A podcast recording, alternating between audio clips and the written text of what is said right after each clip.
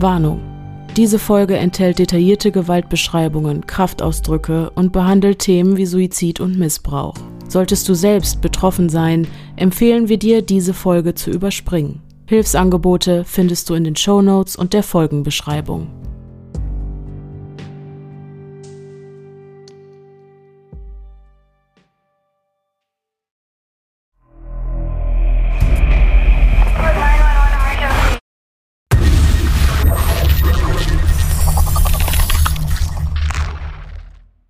Hallo und herzlich willkommen zurück zu einer neuen Folge des Podcasts Stimme im Kopf. Mein Name ist Denise. Mein Name ist Pia. Mein Name ist Zukunftsdenise. Und, und wir sind die Stimmen, die ihr gerade im Kopf habt. Ganz richtig. Ich, Zukunftsdenise, bin heute auch wieder mit dabei und das nicht zu knapp ganz kurz für all diejenigen, die gerade gar nicht wissen, was überhaupt los ist. Das hier ist der zweite Teil der Folge über den Fall Luca McNotter, kein Herz für Tiere, den wir in der vorletzten Woche, um genau zu sein, in Folge Nummer 41 behandelt haben. Solltet ihr die noch nicht gehört haben, würde ich euch empfehlen, das, bevor ihr euch diese Folge hier anhört, nachzuholen, weil ihr uns sonst vermutlich an einigen Stellen nicht so richtig folgen könnt. Und für all diejenigen, die up-to-date sind, schön, dass ihr wieder eingeschaltet habt. Lasst mich kurz erklären, bevor wir in die Hintergründe von Luca McNotters Tat einsteigen, welche Rolle ich als Denise aus der Zukunft in der heutigen Folge spiele. Denn die ist nicht gerade klein. Und zwar ist es so, dass wir alles rund um diesen Fall schon vor langer, langer Zeit aufgenommen haben. Mir ist aber leider erst zu einem viel, viel späteren Zeitpunkt Luca McNotters psychiatrisches Gutachten in die Hände gefallen, sodass ich mir dachte, Mist, an der Aufnahme wirst du noch ein bisschen rumdoktern und einiges ergänzen müssen. Ich habe mich dann also an die Arbeit gemacht und mich durch 120 Seiten Gutachten gewühlt und musste währenddessen irgendwann zu der schmerzhaften Erkenntnis kommen, dass das, was da geschrieben steht, nicht so wirklich mit dem, was Pia und ich bereits aufgenommen hatten, übereinstimmt. Also mit mal eben hier und da ein bisschen was ergänzen war da nichts, weil dieses Gutachten hat meinen Blick auf diesen Fall wirklich nochmal komplett auf den Kopf gestellt. Und aus diesem Grund habe ich mich dann dazu entschieden, diese Folge ein zweites Mal zu skripten und ein zweites Mal aufzunehmen. Und was soll ich sagen? Der Tag der Aufnahme war heute, der Upload-Tag. Ich bin, ich habe in den letzten 16 Stunden 40 Seiten Skript eingesprochen und mit Hilfe der Motivation, also meiner lieben Mama, tausend Dank an dich, ganz viel geschnitten. Und ich sag euch, es war eine Menge Arbeit, aber egal, auch das haben wir geschafft. Die Sache ist jetzt aber die, dass Pia in den letzten zwei Wochen im Urlaub war, sodass ich die zweite Aufnahme alleine aufnehmen musste. Ich habe aber wirklich so gut es geht versucht, die Dinge, die wir in der ersten Aufnahme über diesen Fall schon besprochen hatten und die jetzt für diese überarbeitete Variante ansatzweise sinnvoll und passend sind, irgendwie zu integrieren. Da sich die ganze Sache aber, je mehr ich in die Materie eingestiegen bin, immer mehr in eine andere Richtung entwickelt hat, wird der Gesprächsanteil von Vergangenheitspia und Vergangenheitsdenise leider immer weniger, je weiter die Folge fortschreitet. Also ich hoffe, ihr nehmt mir das nicht übel, aber ich wusste einfach nicht, wie ich dieses Problem anders lösen sollte. Deswegen machen wir es jetzt so. Gut, genug gehausmeistert. Wir steigen jetzt hinab in die Abgründe von Luca McNotters Psyche. Dabei fangen wir wirklich bei Null an und arbeiten uns dann immer weiter vor und beleuchten dabei die verschiedensten Lebensbereiche, bis wir dann zu der Tat kommen und uns ansehen, wie er diese rückblickend beurteilt und was der psychiatrische Gutachter zu alledem zu sagen hat. Macht euch also auf eine ganze Menge Informationen gefasst. Ich wünsche euch viel Spaß.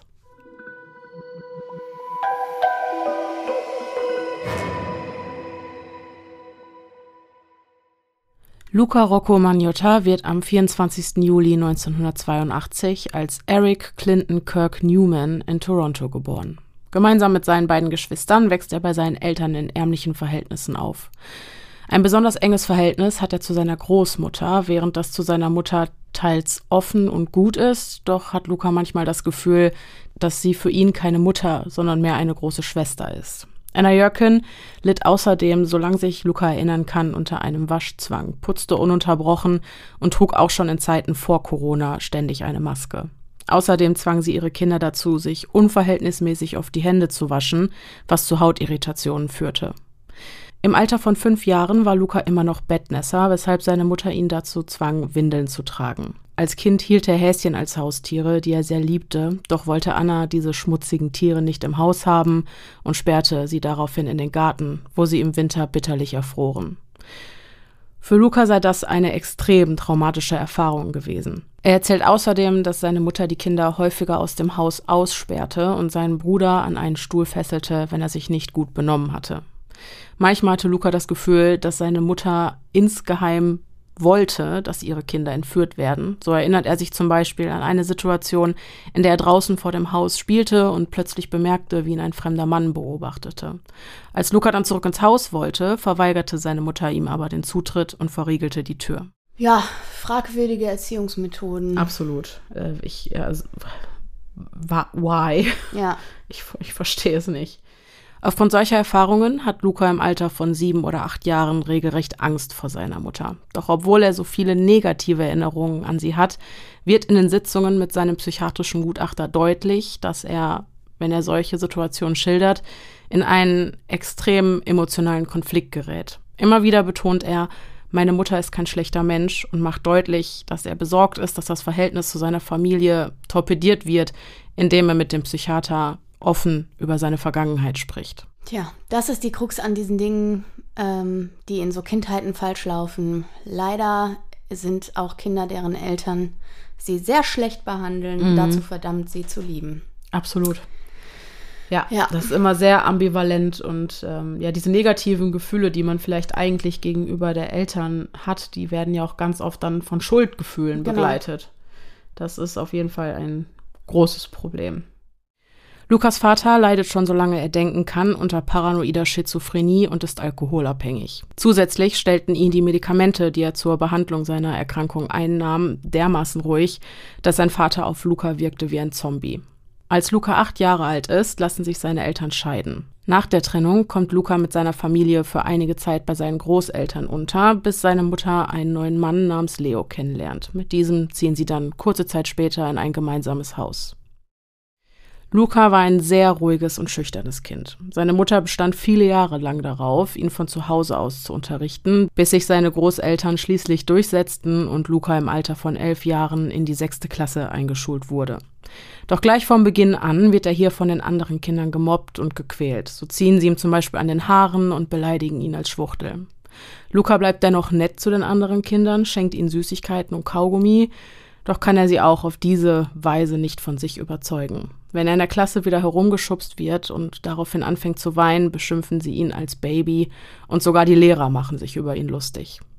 Da niemand mit ihm redet, fühlt sich Luca wie ein Aussätziger und versteckt sich in den Pausen oft in der Bibliothek, wo ihm eines Tages ein Buch über Marilyn Monroe in die Hände fällt. Luca fühlt sich auf eine gewisse Art und Weise sehr mit ihr verbunden und sagt, dass ihn der Gedanke an diese starke Frau beruhigen würde. Eine ehemalige Mitschülerin von Luca sagt später aus, dass er ein wirklich schräger Junge war, beinahe zu schräg, um sich noch darüber lustig zu machen. Später in der Highschool findet Luca erstmals ein paar Freunde, doch verbietet Mutter Anna ihm, diese zu sich nach Hause einzuladen. Im Alter von 16 Jahren hält Luca es dann nicht mehr zu Hause aus, da er zu sehr unter den cholerischen Tobsuchtsanfällen seines Stiefvaters leidet. Nachdem er Luca gegenüber mehrfach handgreiflich geworden ist, zieht Luca schließlich zurück zu seiner Großmutter Philly.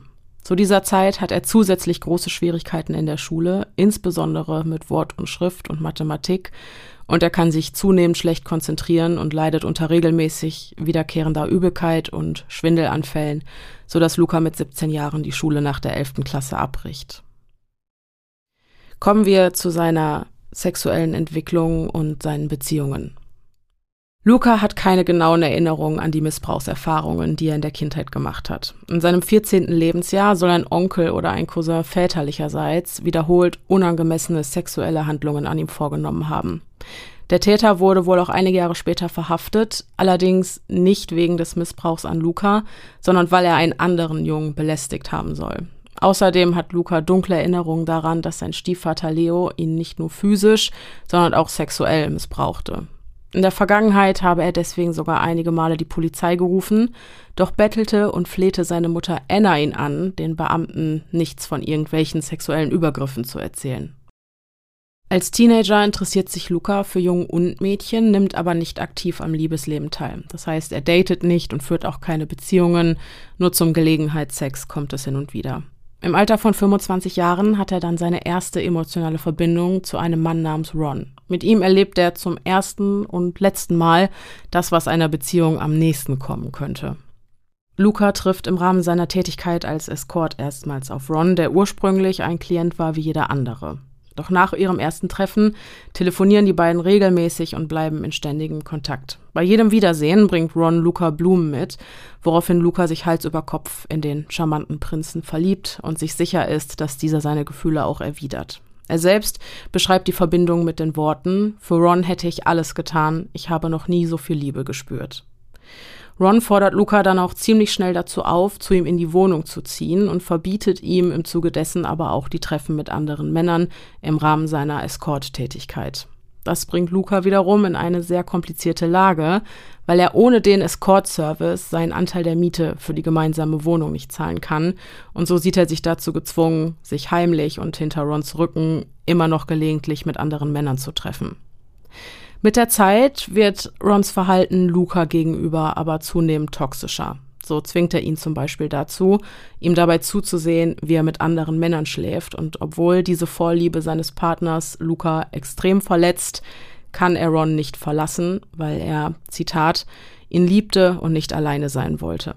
Das Ganze wird durch immer wiederkehrende heftige verbale Auseinandersetzungen, bei denen sich Ron oft sehr aggressiv zeigt und zum Beispiel Löcher in Türen schlägt, zu einer On-Off-Beziehung, die schließlich durch Ron endgültig beendet wurde, nachdem Luca für mehrere Tage mit einem Kunden nach Russland gereist war. Rückblickend gibt Luca aber zu, dass er insgeheim immer gewusst habe, dass er weitaus stärkere Gefühle für Ron hatte als er für ihn. Während der Beziehung mit Ron redet Luca allerdings auch erstmals vor seiner Familie über seine Homosexualität, mit Ausnahme seiner Großmutter, die sich ihm gegenüber in der Vergangenheit oft homophob geäußert hatte, weshalb er befürchtete, eine einzige Enttäuschung für sie zu sein und in ihrem Ansehen zu sinken, wenn er ihr sagen würde, dass er homosexuell ist. So habe sie zum Beispiel einmal zu ihm gesagt, du hältst dein Glas Wein wie eine Schwuchtel und sein Haarspray versteckt, weil er ihrer Meinung nach mehr benutzte als jedes Mädchen. Außerdem pflegte sie zu sagen, dass Luca eines Tages eine Frau und Kinder haben werde, um die sie sich kümmern könne, was ihn zunehmend unter Druck setzte und dazu führte, dass er seine Homosexualität lange Zeit verleugnete. Auch aufgrund seiner Kleidung und seiner femininen Art zu reden und zu gestikulieren, zum Beispiel wenn er seine Beine übereinander schlug, wurde er von seiner gesamten Familie häufig verspottet. Kommen wir zu Lukas beruflicher Laufbahn. Nachdem Luca mit 17 Jahren die Schule abgebrochen hat, bereitet ihm auch das Berufsleben Schwierigkeiten. Er ist andauernd erschöpft und so müde, dass er morgens oft zu spät zur Arbeit kommt und in den Nachtschichten sogar gelegentlich einschläft. Auf der Arbeit fühlt er sich gestresst und irgendwie unwohl. Zudem hat er große Schwierigkeiten, sich auf die jeweilige Tätigkeit zu konzentrieren. Zu dieser Zeit ahnt Luca noch nicht, dass es sich bei alledem um die Symptome einer Schizophrenieerkrankung handelt. Auf diese Weise ist jedenfalls keine Anstellung von langer Dauer. Schon nach wenigen Wochen wird Luca immer und immer wieder gekündigt, bis er sich schließlich im Alter von 18 Jahren beim Ontario Disability Support registrieren lässt, um aufgrund seiner psychischen Probleme Sozialhilfe zu beziehen. Hier macht er erstmals geltend, dass er Stimmen höre und das Haus nicht mehr verlasse, weil er befürchtet, die Menschen auf der Straße würden ihn beobachten und ihm etwas antun wollen.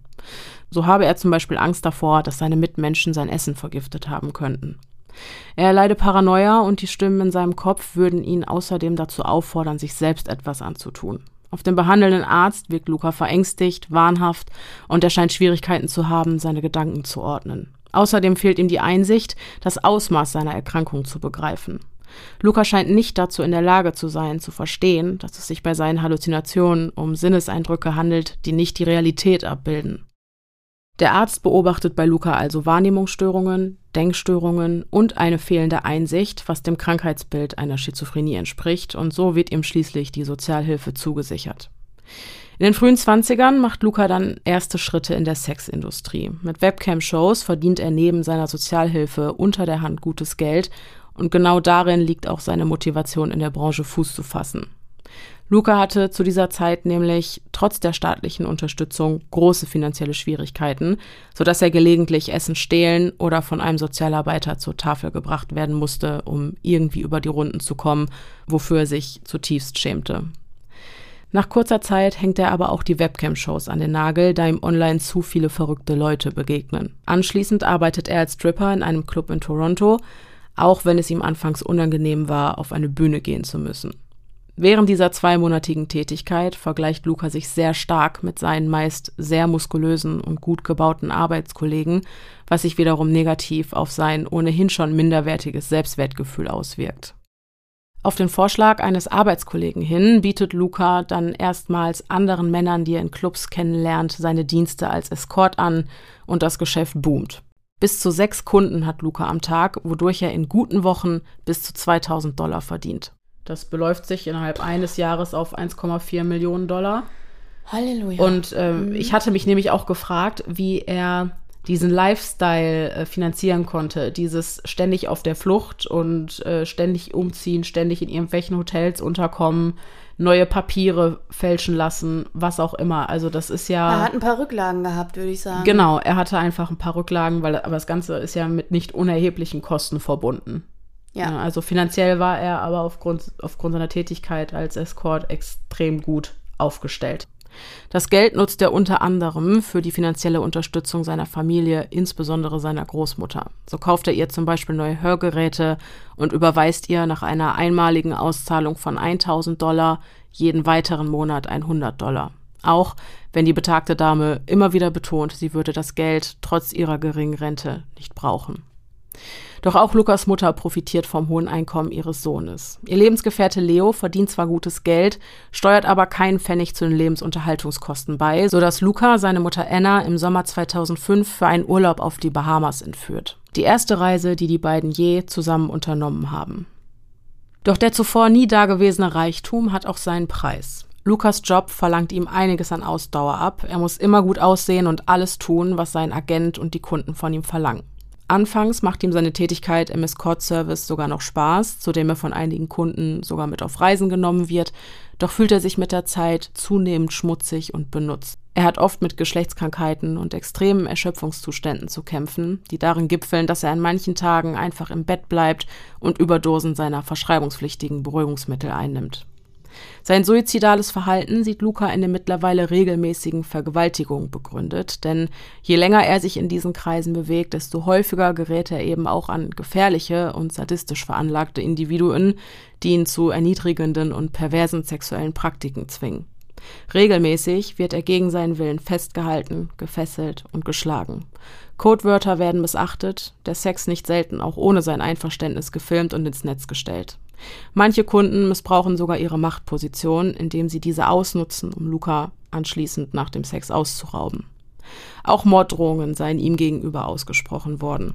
Dass es sich bei diesen Schilderungen um die Wahrheit handelt, beweisen die Berichte der Special Victims Unit, kurz SVU, eine Anlaufstelle für Sexarbeiter und Sexarbeiterinnen in Not, die Luca in seiner Vergangenheit mehrfach in Anspruch genommen hat. Während ihm die Polizei nie eine große Hilfe war, hatte er bei den Aktivisten der SVU das Gefühl, dass er ihnen vertrauen könne. Dank ihnen konnte der Kunde, der Luca mit Mord bedrohte, sogar kurze Zeit später festgenommen werden. Ich finde es auch sehr interessant zu beobachten. Man muss sagen, wenn man ihn über die Zeit so beobachtet, in seinen Anfängen in diesen Casting-Videos, wirkt er sehr nett und äh, sympathisch und noch hat noch so eine gewisse Leichtigkeit in den Casting-Videos, die ein paar Jahre darauf folgten. Da wirkt er extrem überheblich und eitel, hat aber, würde ich sagen, wie, wie so eine Maske. Mhm. Ne? Mhm. Also es wirkt nicht nicht mehr nahbar. Okay. Da sind irgendwie keine Emotionen mehr, auch nicht in den Augen. Also ja, ja. die Augen sind ja. ja, oft so ein, so ein Anzeichen genau. dafür, ne? Und wenn, ich könnte, wenn die Augen tot sind. Ja, dann, genau. Und ich könnte mir wirklich vorstellen, dass ihn diese Branche und diese Erfahrungen, ähm, die er für das viele Geld ertragen hat, aber dass ihn das gebrochen hat. Ja. Insgeheim. Klar. Und ihn auch in diesem Sinne vielleicht verdorben hat. Ja. Ähm, durch diese ganzen sadistischen Klienten, die er hatte. 2005 versucht Luca dann in der Erotikfilmindustrie Fuß zu fassen, doch muss er schnell lernen, dass auch hier die Menschenwürde nicht unantastbar ist. Laut eigener Aussage sind es nicht die Videos, die einvernehmlichen Sex zeigen und online gestellt werden, die ihn stören, sondern diejenigen, in denen er gegen seinen Willen gefesselt und mit einem Gürtel blutig geschlagen wird, bis er weint und wie ein Häufchen Elend zusammengekauert auf dem Boden liegt. Heute schämt er sich zutiefst dafür, dass Videos im Netz kursieren, in denen er so zu sehen ist. Luca unternimmt mehrere Versuche, um einen Ausweg aus der Sexarbeit zu finden, doch scheitern sie jedes Mal, so dass er schließlich bis in das Jahr 2012 noch immer mehr oder weniger regelmäßig anderen Männern seine Dienste als Escort anbietet. Weiter geht's mit Lukas medizinischer Vorgeschichte. Physisch ist Luca alles in allem in einer guten Verfassung, nur klagt er gelegentlich über Magenprobleme, die vermutlich seinem seelischen Stress geschuldet sind. In seiner Vergangenheit unternimmt er mehrere ästhetische Eingriffe, so zum Beispiel eine Haartransplantation, ein Zahnbleaching, eine Nasenkorrektur und mehrere Fillerbehandlungen in den verschiedensten Bereichen seines Gesichts. Er entschied sich für all diese Eingriffe, weil er seinen Körper nie gemocht habe. In der Vergangenheit kommentierten andere Leute des Öfteren seine schmächtige Statur und einige Kunden lehnten ihn aus diesem Grund sogar ab. Über die Jahre versuchte Luca ohne Erfolg an Gewicht zuzunehmen. Er ist also durchaus dazu bereit, sich selbst zu verändern, nur damit andere Leute ihn mögen. Er selbst sagt, dass er sich bereits als kleiner Junge hässlich, unzulänglich und minderwertig gefühlt habe. Viele Leute sagen über ihn, er sei eitel, Dabei sei es ihm weniger wichtig, wie er aussieht, sondern ginge es ihm vielmehr darum, echte Freunde zu finden. Es macht also den Anschein, als wären die ästhetischen Eingriffe eher Maßnahmen gewesen, um den Schönheitsidealen der anderen zu entsprechen und weniger seinen eigenen. Lukas Vorstrafenregister. Vor seinem 18. Lebensjahr ist er nie mit dem Gesetz in Konflikt geraten. Im Jahr 2004 wird er allerdings wegen Betrugs festgenommen und verurteilt. Er erklärt, dass er zum Zeitpunkt dieser Tat bei einer Gastfamilie gelebt hat. Der Sohn dieser Familie habe ihn ermutigt, sich mit der Schwester eines Mädchens zu treffen, mit dem er zusammen war. Obwohl Luca kein wirkliches Interesse an einer Verabredung mit besagtem Mädchen hatte, kam es aber zu diesem Treffen. Auf ein weiteres Drängen des Sohnes der Pflegefamilie hin ging Luca mit besagtem Mädchen schließlich in verschiedene Elektronikgeschäfte und kaufte dort teure Dinge mit ihrer Kreditkarte.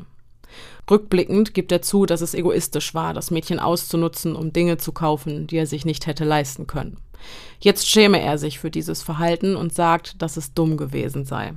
Obwohl es ihm zu diesem Zeitpunkt psychisch nicht gut ging, besteht er darauf, dass sein Verhalten nicht mit seiner Erkrankung zu entschuldigen, geschweige denn zu rechtfertigen ist und dass er wusste, dass er etwas Falsches tue. Aufgrund des Betrugs verbringt Luca 16 Tage im Gefängnis und leistet dann einen neunmonatigen Zivildienst. Aber abgesehen von diesem Vorfall und dem gelegentlichen Diebstahl von Lebensmitteln aus der Geldnot heraus hat Luca keine weiteren Vorstrafen. Er sagt aus, dass er vor der Aufnahme der Tierquäler-Videos noch keinem Tier Schaden zugefügt hat. Seine Großeltern väterlicherseits arbeiteten nämlich mit Tierärzten und Zoohandlungen zusammen und als Kind hatte er sie oft dorthin begleitet. Seine Großeltern hielten einen Hund und zwei Katzen, die er beide sehr liebte. Auch als Erwachsener hatte er oft Haustiere wie Hunde, Katzen und Vögel und niemand habe ihm je vorgeworfen, diese schlecht behandelt zu haben.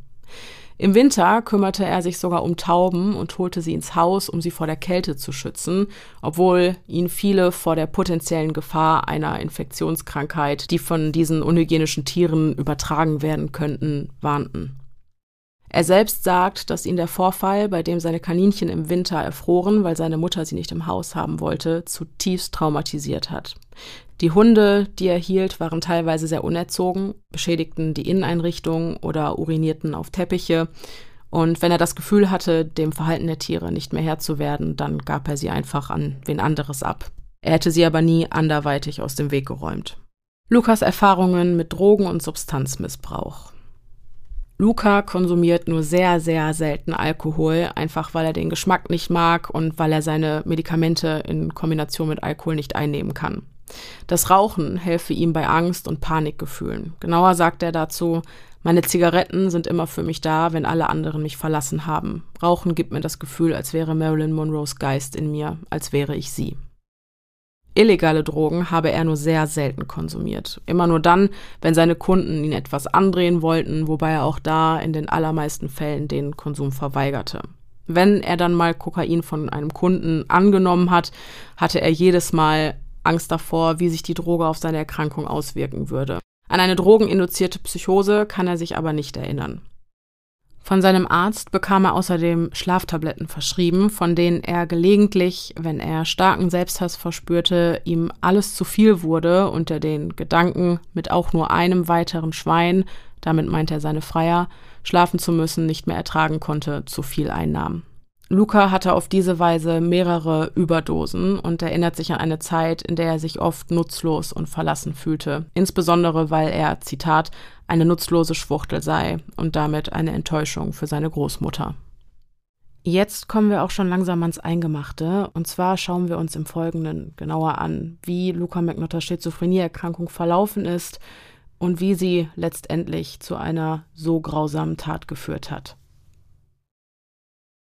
Luca sucht zum ersten Mal einen Psychiater auf, als seine Großmutter beginnt, sich Sorgen um sein Verhalten zu machen. Luca redet laut, hört Dinge, die nicht da sind und lebt in ständiger Angst, woraufhin bei ihm eine paranoide Schizophrenie diagnostiziert wird.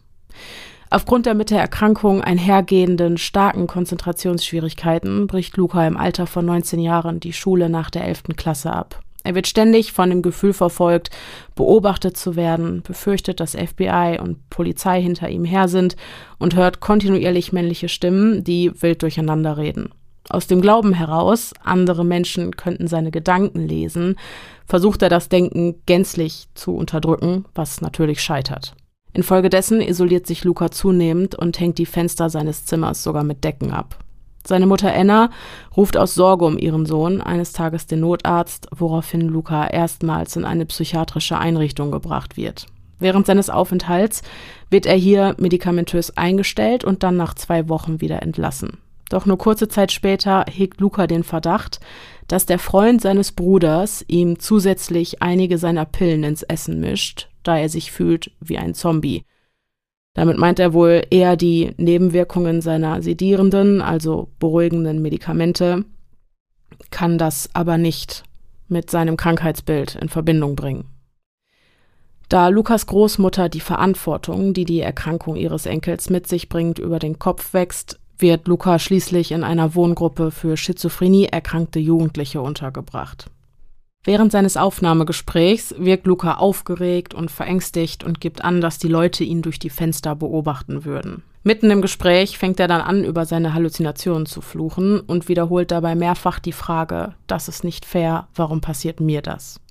Dabei scheint er einen kindlichen Affekt zu haben, das heißt, ähm, sein Tonfall und die Stimmlage, in die er spricht, ist sehr weinerlich und nahezu kindlich oder kindisch. Auch sein emotionaler Ausdruck wirkt verflacht, was sich in einer wenig lebhaften Mimik und einer sehr monotonen Art zu reden äußert. Luca fühlt sich antriebslos, kann sich nicht konzentrieren und hat Schwierigkeiten, sich an gewisse Dinge zu erinnern oder Ereignisse gedanklich zu rekonstruieren. Bei diesen Befunden handelt es sich um die für eine Schizophrenie charakteristische Negativsymptomatik. In zahlreichen Therapiegesprächen schildert Luca, dass seine Mitbewohner ihn mit Videokameras beobachten und Lügen über ihn verbreiten würden, dass andere Menschen ihm seine Gedanken stehlen und dass er Stimmen hört, aber nicht wiedergeben kann, was sie sagen. Aus Angst von anderen Menschen durch die Fensterscheiben oder sein Handy beobachtet oder gefilmt zu werden, verkriecht sich Luca die meiste Zeit über in seinem Bett und nimmt nicht aktiv am Therapieangebot der Einrichtung teil.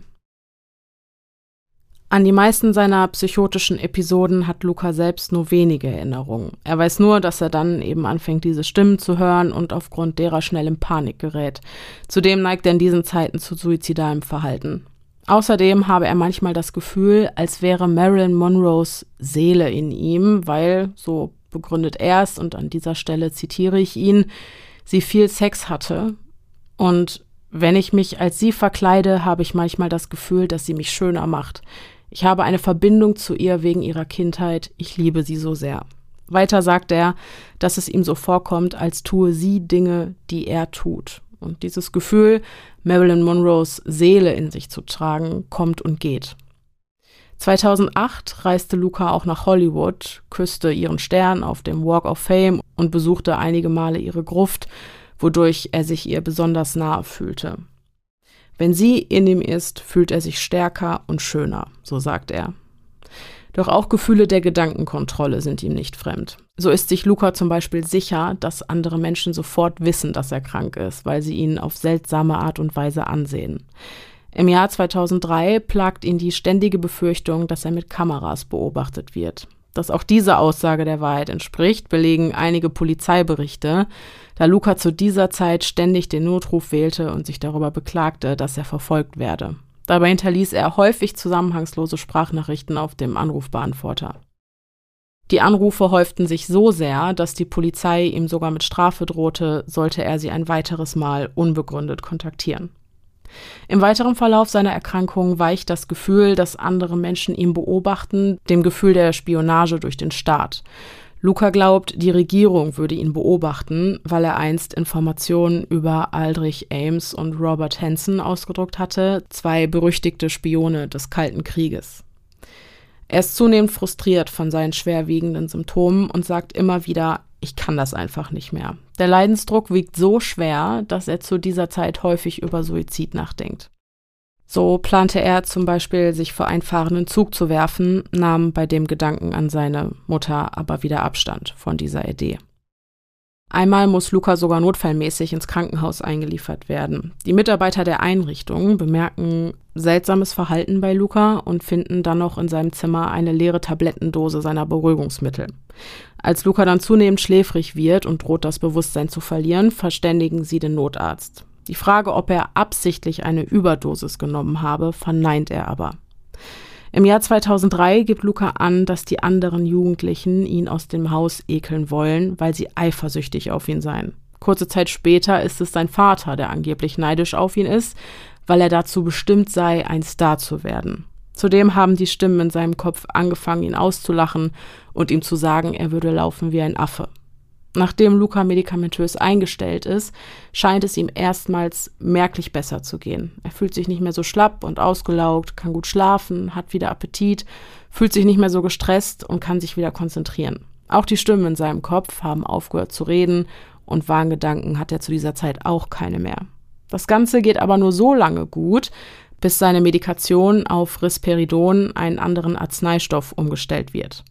Luca wird aufgrund seiner wiederkehrenden auditiven Halluzinationen wieder ängstlicher und paranoider, was sich wiederum negativ auf seine Verlässlichkeit im Umgang mit seinen Medikamenten auswirkt. Mal nimmt er sie regelmäßig ein, mal nicht. Im Jahr 2005 verlässt Luca schließlich die Einrichtung und zieht zu seinem Vater. Hier fühlt er sich aber weiterhin verfolgt und äußert vor seinem Hausarzt Dinge wie zum Beispiel dieser schwarze Mercedes, ich sehe dieses Auto einfach überall. Des Weiteren berichtet er, dass ihn jemand mit einem Teleskop beobachte, um gute Bilder von ihm zu kriegen.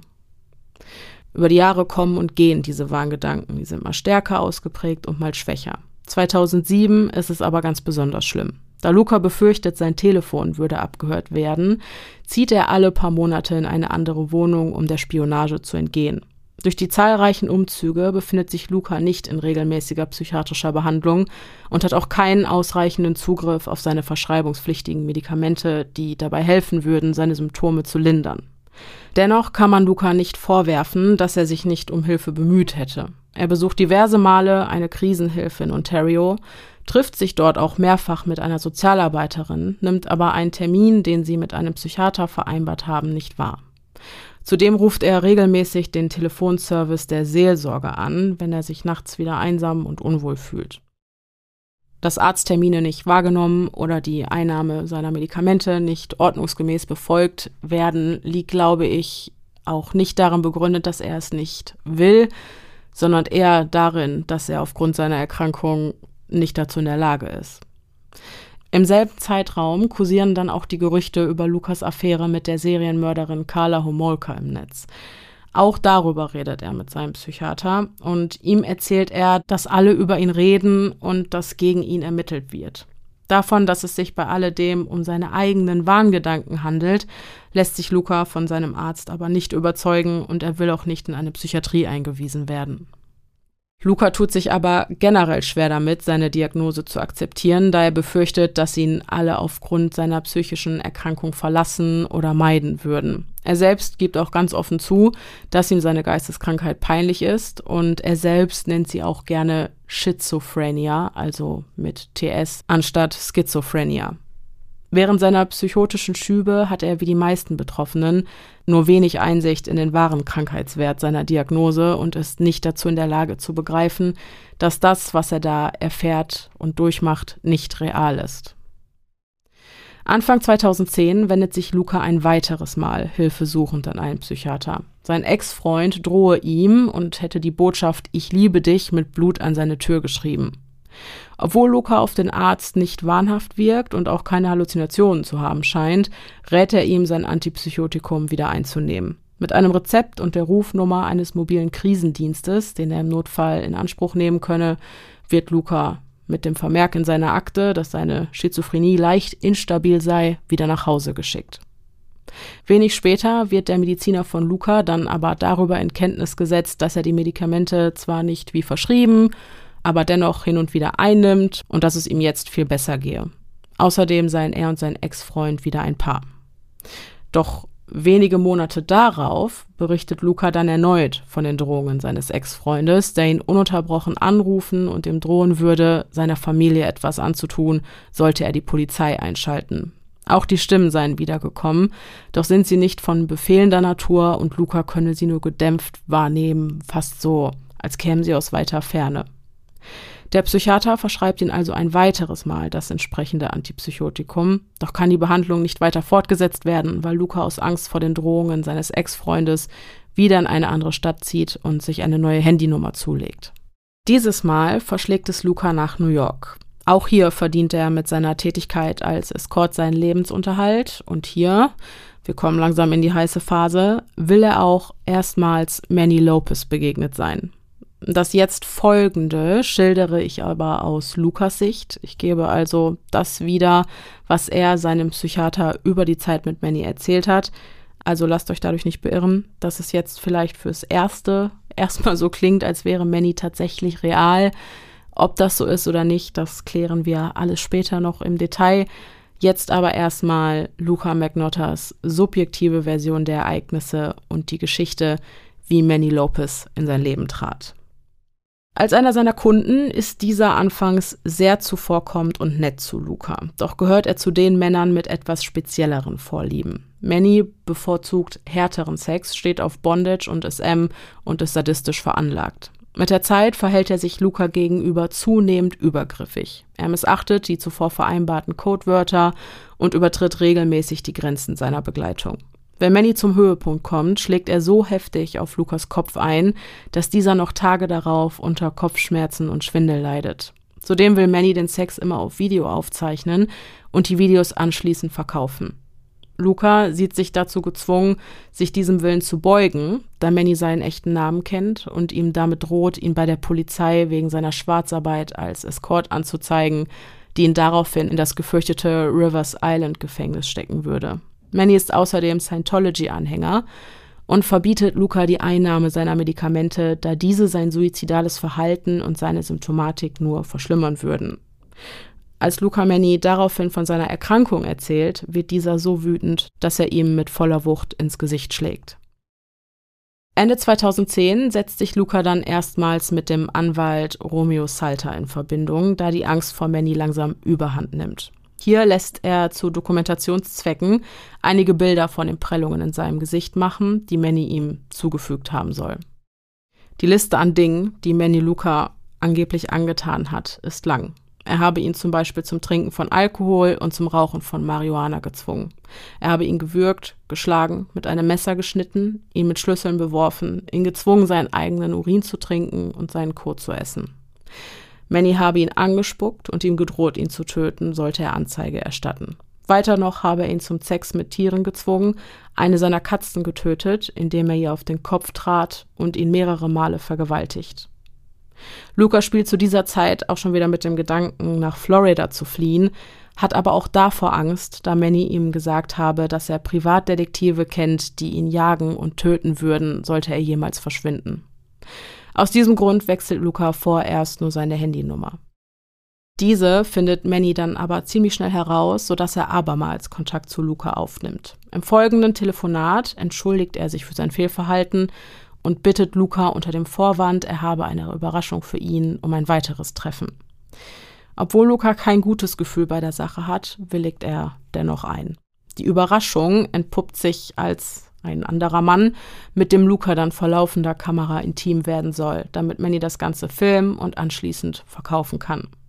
Aus Angst vor weiteren Misshandlungen und davor ins Gefängnis zu kommen, willigt Luca erneut ein, schämt sich aber bis heute zutiefst für die Aufnahmen, die an diesem Abend entstanden sind. Als Weihnachten näher rückt, fühlt sich Luca sehr einsam, sodass er beschließt, zwei Katzen zu adoptieren. Als Manny davon Wind bekommt, will er sogenannte Crush-Videos drehen. Und dabei handelt es sich eben um diese Fetischaufnahmen, die das Quälen von Tieren abbilden, genauso wie in den Videos, die Luca zu einem späteren Zeitpunkt im Netz veröffentlichen wird. Als Manny Lukas vakuumierbaren Staubschutzbeutel und den Staubsauger entdeckt, kommt ihm die Idee für das erste Katzenvideo, auf die Luca mit den Worten Nein, hör auf, mir wird schlecht reagiert. Doch Manny besteht auf das Video und Luca willigt abermals aus Angst vor den Konsequenzen ein. Vor der Tat überlegt er noch, ob er die Katzen irgendwie freilassen kann, entscheidet sich schließlich aber dagegen. Während er die Katzen tötet, wartet Manny im Flur. Anschließend nimmt er sich das Video und verlässt die Wohnung. Die Tat soll bei Luca infolgedessen zu einem Nervenzusammenbruch geführt haben, doch Erinnerungen daran, wie er die toten Katzen entsorgt hat, hat er keine. Kurze Zeit später reist Luca gemeinsam mit Manny nach Miami. Die Frage, warum er ihn begleitet habe, beantwortet er damit, dass Manny ihn ohnehin hätte aufspüren können. In Miami angekommen, verständigt Luca den Notruf und sagt, dass seine Begleitung vielleicht plant, ihm etwas anzutun. Danach rennt er in eine Apotheke, wo man ihn an die Polizeidienststelle verweist. Hier bittet er die Beamten, ihn zu durchsuchen und sagt immer wieder, dass er nicht in der Nähe von Manny sein wolle und dass er nicht wisse, was er tun soll. Die Beamten verständigen daraufhin einen Krankenwagen und Luca wird für drei bis vier Tage ins Miami Beach Hospital eingeliefert. Dieses Szenario mit dem Trip nach Miami Beach beleuchten wir jetzt nochmal von einer anderen Seite. Das waren jetzt Lukas Schilderungen. Schauen wir aber mal, wie die Polizei und das Krankenhauspersonal die Ereignisse wiedergeben. Im Januar 2011 wird Luca in das Mount Sinai Krankenhaus in Miami Beach eingewiesen. Zuvor wurde er von der Polizei, die von einer Apothekerin verständigt wurde, offensichtlich stark verwirrt am Miami Beach aufgelesen. Soweit so gut. Den Beamten erzählte Luca, dass sein missbräuchlicher Ex-Freund ihn an diesen Ort gebracht, ihn unter Drogen gesetzt und anschließend mit mehreren anderen Männern immer wieder vergewaltigt habe. Wie genau er von seinem Wohnort in New York aus nach Miami gekommen ist, kann er aber nicht mehr rekonstruieren. Auf die Ärzte wirkt Lukas emotionaler Ausdruck stark verflacht, er scheint geistig verwirrt zu sein und Erinnerungslücken zu haben.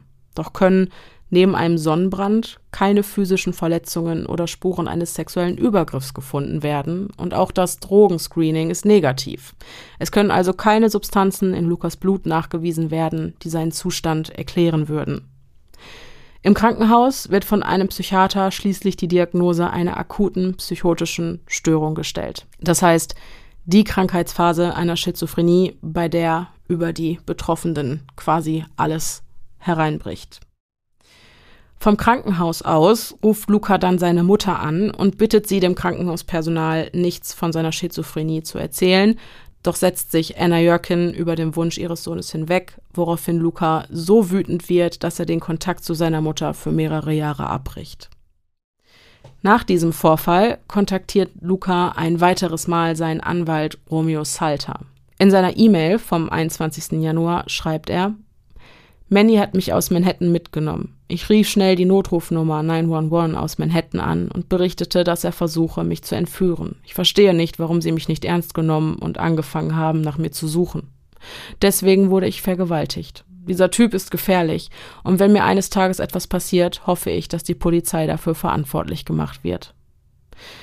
Anbei schickt Luca einige Bilder von den blauen Flecken, die er von dem Vorfall im Gesicht hat. Außerdem erzählt er, dass einige Tierschützer Jagd auf ihn machen, wegen des Videos, in welchem er dazu gezwungen wurde, Katzen zu töten. Ergänzend dazu schreibt er, es geht um Leben und Tod. Als Luca dann mit seinem Psychiater über all diese Ereignisse spricht, verfällt er dann in einen langen Monolog, den ich an dieser Stelle gerne vollständig zitieren würde. Es ist schwer, wenn ich an diese Dinge denke. Ich habe Angst, weil ich das getan habe, weil es widerlich ist, weil es mir nicht ähnlich ist. Wenn ich an diese Taten denke, hasse ich mich selbst. Ich weiß nicht, warum ich lebe. Nachts kann ich nicht schlafen, weil ich immerzu daran denke. Ich will nur, da sind so viele Dinge, die ich sagen möchte, und ich weiß nicht, wie ich es sagen soll. Ich bin nicht dieser schreckliche Mensch, der es liebt, Tiere zu töten und nur an sich selbst denkt. Ich kann einfach nicht glauben, dass ich es bin, der diese Dinge getan hat. Ich weiß einfach nicht, warum und was mit mir los ist. Weißt du, wenn du ständig gehänselt wirst und beleidigt und im Internet gequält, all diese Dinge, negative Dinge, ich weiß nicht, wie ich sie wegbekommen soll. Ich habe Google Help um Hilfe gebeten, aber selbst die sagten, dass sie mir nicht helfen können. Sie sagten, ich solle positive Dinge über mich posten und die negativen löschen, aber das Internet vergisst nicht. Also haben ich und meine Freundin Catherine positive Dinge gepostet, Bilder von mir als Model und im Urlaub. Aber egal was du tust, egal wie sehr ich versuche, die Leute von mir zu überzeugen, ich weiß nicht, ob ich in einer anderen Realität lebe. Ich bin so verwirrt, allein, leer. Ich habe das Gefühl, nicht zu wissen, warum ich hier bin, warum ich überhaupt geboren wurde. Im Jahr 2011 zieht Luca dann von New York aus zurück nach Kanada in die Stadt Montreal. Doch auch hier wird er von der ständigen Angst verfolgt, zumal zu diesem Zeitpunkt die Ermittlungen gegen ihn, initiiert durch die Hobbyermittler im Netz, auf Hochtouren laufen. Luca erhält Tag für Tag unzählige Morddrohungen und auch die Gerüchte über seine Verbindung zu Carla Homolka rücken zu dieser Zeit wieder verstärkt in den Vordergrund. Luca verfolgt die Geschichten, die im Netz über ihn verbreitet werden und das Interesse rund um seine Person engmaschig. Zeitgleich versucht er aber, die immer wieder in ihm aufsteigende Panik zu unterdrücken, wird aber das Gefühl nicht los, dass ihm ständig jemand nach dem Leben trachtet, auch wenn er nicht sicher sagen kann, wer. Luca geht es psychisch sehr, sehr schlecht. Er fühlt sich ständig verfolgt, beobachtet und hat Todesangst, da er befürchtet, dass sein Aufenthaltsort durch einen seiner zahlreichen Kunden leicht an die Öffentlichkeit geraten könnte. Die Stimmen in seinem Kopf werden unterdessen lauter und raten ihm immer öfter, dass er sich doch einfach das Leben nehmen soll. Und Luca zieht diese Option abermals tatsächlich in Erwägung. Er geht immer wieder auf dem Balkon seines Apartments auf und ab und schaut über die Brüstung in die Tiefe. Wie viele Stimmen es genau sind, kann Luca nicht genau sagen, aber er ist sich sicher, dass sie in seinem Kopf sind und mit verschiedener Intensität ununterbrochen auf ihn einreden. Da er zu dieser Zeit auch keinen Kontakt zu seiner Familie hat, redet er mit niemandem über seinen miserablen gesundheitlichen Zustand. In seiner Hilflosigkeit sucht er im Frühjahr eine psychiatrische Einrichtung auf, um sich ein Rezept für seine Medikamente ausstellen zu lassen. Doch hier sagt man ihm, dass er sich zuerst bei seinem Hausarzt eine Überweisung zu einem Psychiater besorgen muss. Da in Montreal allerdings Französisch gesprochen wird und Luca dieser Sprache nicht mächtig ist, gelingt es ihm nicht, diese Überweisung zu beschaffen, und so bleibt er im Kampf mit sich und seinen Dämonen auch weiterhin allein. Die Einsamkeit macht Luca zusätzlich noch depressiv, sodass er, wenn überhaupt, nur zweimal die Woche seine Wohnung verlässt, um sich mit Kunden notgedrungen zu treffen, um das nötige Geld zu verdienen. Die Stimmen werden unterdessen so laut, dass er sie manchmal, wenn er es einfach nicht mehr aushält, anschreit, sie sollen verschwinden. Um dem Verfolgungswahn zu entgehen, hängt Luca abermals die Fenster mit Laken ab. Die Gedanken an die Leute, die ihn online aufgrund des Katzenvideos verfolgen, versucht er hingegen zu verdrängen. Regelmäßig frequentiert er in seiner Verzweiflung sogenannte Walk-in-Kliniken, also ambulante Einrichtungen, weil er sich verwirrt und hilflos fühlt. Manchmal irrt er nachts einfach stundenlang über die leeren Straßen Montreals. Wenn er sich an diese Zeit zurückerinnert, wird Luca schwermütig. Er sagt, alles, was ich wollte, war eine Person, die sich um mich kümmert und mich liebt. Auch im Herbst 2011 ist Luca noch immer nicht medikamentös eingestellt und dementsprechend weiter geht es mit ihm bergab. Ich zitiere: Mein Leben war so leer und ich habe mich immerzu gefragt, warum mich niemand wollte. Auch die Stimmen sind immer noch präsent. Ab und an kommt ihm der flüchtige Gedanke, eine Überdosis Tylenol einzunehmen. Er entscheidet sich aber dagegen, weil er seine Großmutter nicht verärgern will. Anfang 2012 zieht er dann in eine andere Wohnung, und zwar in das Apartment an der DeCarey Street 5720, das nur wenig später als Leichenfundort für Schlagzeilen sorgen wird. Hier habe Manny erstmals wieder Kontakt zu Luca aufgenommen. Wieder habe er gesagt, dass es ihm leid tue und dass er sich ändern wolle, und wieder schlägt er ein Treffen vor, doch Luca lehnt dieses Mal ab. Erst kürzlich hatte er sich aus der Einsamkeit heraus wieder zwei Katzen zugelegt und befürchtet nun, dass Manny ihnen wieder etwas antun könnte. Eine Freundin, um genau zu sein, dieselbe, die Lukas Handynummer nach seiner Rückkehr nach Kanada an Manny weitergegeben hatte, hatte ihn außerdem darum gebeten, auf eine Python aufzupassen, die sie für einen Freund gekauft hatte. Da Luca ihr geholfen hatte, das Tier zu besorgen und eine größere Wohnung hat als sie, sollte die Schlange jetzt erstmal bei ihm unterkommen. Anfangs hatte er sich noch aus Angst, die Python könnte ihn oder die Katzen fressen, noch geweigert, willigte schließlich aber doch ein. Um auf Nummer sicher zu gehen, sperrt er die Schlange vorerst in sein Schlafzimmer und er selbst schläft bis auf weiteres auf der Couch. Er füttert sie mit Ratten, wobei er auch dabei nicht zusehen kann. Als sich die Schlange eines Tages hinter dem Bett direkt neben der Heizung versteckt, so dass Luca befürchtet, sie könnte sich verbrennen, zieht er sie am Schwanz aus der Ecke heraus, obwohl er große Angst vor ihr hat. Als Luca zu einem späteren Zeitpunkt seinem psychiatrischen Gutachter von der Python erzählt, ergänzt er außerdem, wenn sie sich neben dich legt, bedeutet das, dass sie versucht einzuschätzen, ob du potenziell in sie hineinpassen würdest. Und aus diesem Grund war sie ihm unheimlich. Als Manny Luca ein weiteres Mal kontaktiert, sagt er, dass er die Python sehen will. Die gemeinsame Freundin der beiden, Rebecca heißt sie, habe ihm nämlich davon erzählt. Luca stimmt zu und lässt Manny vorbeikommen, wieder aus Angst, weil Manny Leute von der Regierung und der Polizei kennt, bei denen er ihn anschwärzen könnte. Bei Luca angekommen, äußert Manny, dass er dringend Geld braucht, woraufhin Luca direkt sagt, dass er sowas wie beim letzten Mal nicht noch einmal durchmachen würde. Manny redet aber weiter auf ihn ein und argumentiert, dass es vollkommen legal sei, kleinere Tiere an Schlangen zu verfüttern. Ob Ratten, Meerschweinchen oder Katzen sei doch völlig egal, habe er zu Luca gesagt. Nach weiterem Drängen und wüsten Beleidigungen seitens Manny lockt Luca eine seiner Katzen schließlich in das Schlafzimmer und dann, Zitat, passierte es einfach. Ich hatte wirklich Angst und konnte nicht aufhören zu zittern. Auch bei dieser Tat soll sich Manny zwar in einem anderen Zimmer, aber immer noch in der Wohnung aufgehalten haben. Nach dem Tod des Kätzchens will Luca extrem aufgebracht gewesen sein und geweint haben, woraufhin ihn Manny mit den Worten Beruhig dich, die Leute füttern ihre Schlangen ständig mit Kaninchen, das sind auch Haustiere, verspottet habe. Nachdem Manny irgendwas mit der Speicherkarte der Kamera am PC gemacht hatte, was genau weiß Luca nicht, verlässt er dann schließlich die Wohnung. In einer Version der Geschichte stattet die Schlangenbesitzerin Luca kurze Zeit später einen Besuch ab, um die Python abzuholen. Zu einem anderen Zeitpunkt revidiert Luca diese Aussage aber und sagt, dass sie die ganze Zeit über dabei gewesen sei, auch als er die Katze an die Schlange verfütterte. Dabei hätte sie kommentiert, wen interessiert es, hol dir einfach eine neue Katze. Als Manny Luca am nächsten Tag einen weiteren Besuch abstattet, will Luca immer noch verstört von den Geschehnissen des Vortags, Manny gleich gesagt haben, dass er nicht in die Nähe der Schlange gehen wird und dass er ebenso wenig will, dass sich seine noch verbleibende Katze ihr nähert. Doch Manny besteht darauf, ein weiteres Video zu drehen. An diesem Punkt beschreibt Luca eine plötzlich dagewesene Leere in seinem Kopf, die in einer Panikattacke mündet. Er geht daraufhin ins Bad, um sich seine Medikamente zu holen, doch als er wiederkommt, hatte Manny bereits das Klebeband und den Besen geholt. Während Manny das Wasser in die Wanne lässt, läuft Luca im Flur nervös auf und ab. Schließlich richtet Manny die Aufforderung, jetzt mach es einfach an Luca. Nach der Tat folgt ein weiterer Nervenzusammenbruch und auch in diesem Fall hat Luca keine Erinnerung daran, wie er die tote Katze entsorgt hat. Er vermutet aber, sie in eine Plastiktüte gesteckt zu haben. Und auch in diesem Fall ist es ihm ein Rätsel, wie das Video ins Internet gelangt war. Er betont an dieser Stelle, wie sehr ihn diese Tat beeinträchtigt hat, dass er ein lautes Hämmern im Kopf verspürte, Herzrasen hatte und mit den Nerven am Ende war, insbesondere dann, als er die ganzen Katzenspielzeuge gesehen hatte, die noch überall in der Wohnung herumlagen. Er, Zitat, hasste Manny für all das, was er ihm angetan hatte, und hatte zugleich Angst vor ihm, dass er ihn wieder schlagen oder Schlimmeres antun würde. Luca ist zu diesem Zeitpunkt also felsenfest davon überzeugt, dass dieser Manny sein Leben zerstören wird, doch weiß er einfach nicht, wie er in Hilfe kommen soll.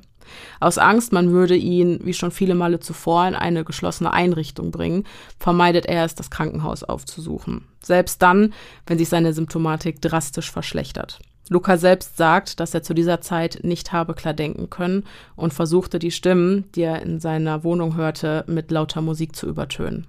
Die Stimmen waren inzwischen immer aggressiver geworden, brüllten ihm Beleidigungen wie Schwuchtel und Arschloch zu und nannten ihn dumm, was ihn zusätzlich verängstigte. Es ist der Abend des 24. Mai 2012. Luca hat sich mit dem Studenten Jun Lin für einen gemeinsamen Abend in seiner Wohnung verabredet. An dieser Stelle wieder ein kleiner Disclaimer. Im Folgenden orientiere ich mich an Lukas Sichtweise. Das heißt, dass das Folgende nicht zwangsläufig den tatsächlichen Tathergang abbildet. Nehmt all das, was ich jetzt schildere, also mit ein bisschen Skepsis. Da Manny seinen Lebensunterhalt zumindest zum Teil damit bestreitet, dass er Lukas Sextapes im Netz vermarktet, fordert er ihn auch an diesem Abend dazu auf, die Webcam einzuschalten. John Lynn hat nichts dagegen und soll sich sogar mit Manny über die Webcam unterhalten haben. Auf die Frage, warum Manny die Anrufe nicht einfach ignoriert habe, entgegnet er, dass Manny ein Nein als Antwort nicht akzeptieren würde und ihm wiederholt gedroht hätte, Leute zu beauftragen, die ihm etwas antun würden. Außerdem hatte Luca zu diesem Zeitpunkt so oder so schon geplant, in Kürze das Land wieder zu verlassen, also gab er dieses Mal sehr schnell nach und tat, was Manny von ihm verlangte. Rückblickend sagt er, dass er sich an besagtem Abend sehr seltsam gefühlt habe. My mind was racing fast ist sein Wortlaut. Es lässt sich ein bisschen schwer übersetzen, soll aber einfach so viel heißen wie in meinem Kopf war viel los, viele Gedanken, viele Stimmen, sowas in die Richtung. Er war psychisch also in keiner guten Verfassung und irgendwie durcheinander und aufgebracht. Vor laufender Kamera kommt es dann zwischen Jun Lin und Luca zum Sex, wobei Jun Lin der dominantere Part gewesen sein soll. Da Luca nach einiger Zeit aber unter heftigen Schmerzen leidet, bittet er Jun Lin aufzuhören und ihn von seinen Fesseln zu befreien. Dieser kommt der Bitte auch augenblicklich nach und Luca verschwindet daraufhin ins Badezimmer, wo er in Tränen ausbricht. Und als er da so auf dem Badewannenrand sitzt, hört er plötzlich, wie ihm eine unbekannte Stimme die Worte Wer ist er? Warum ist er so grob zu dir ins Ohr flüstert?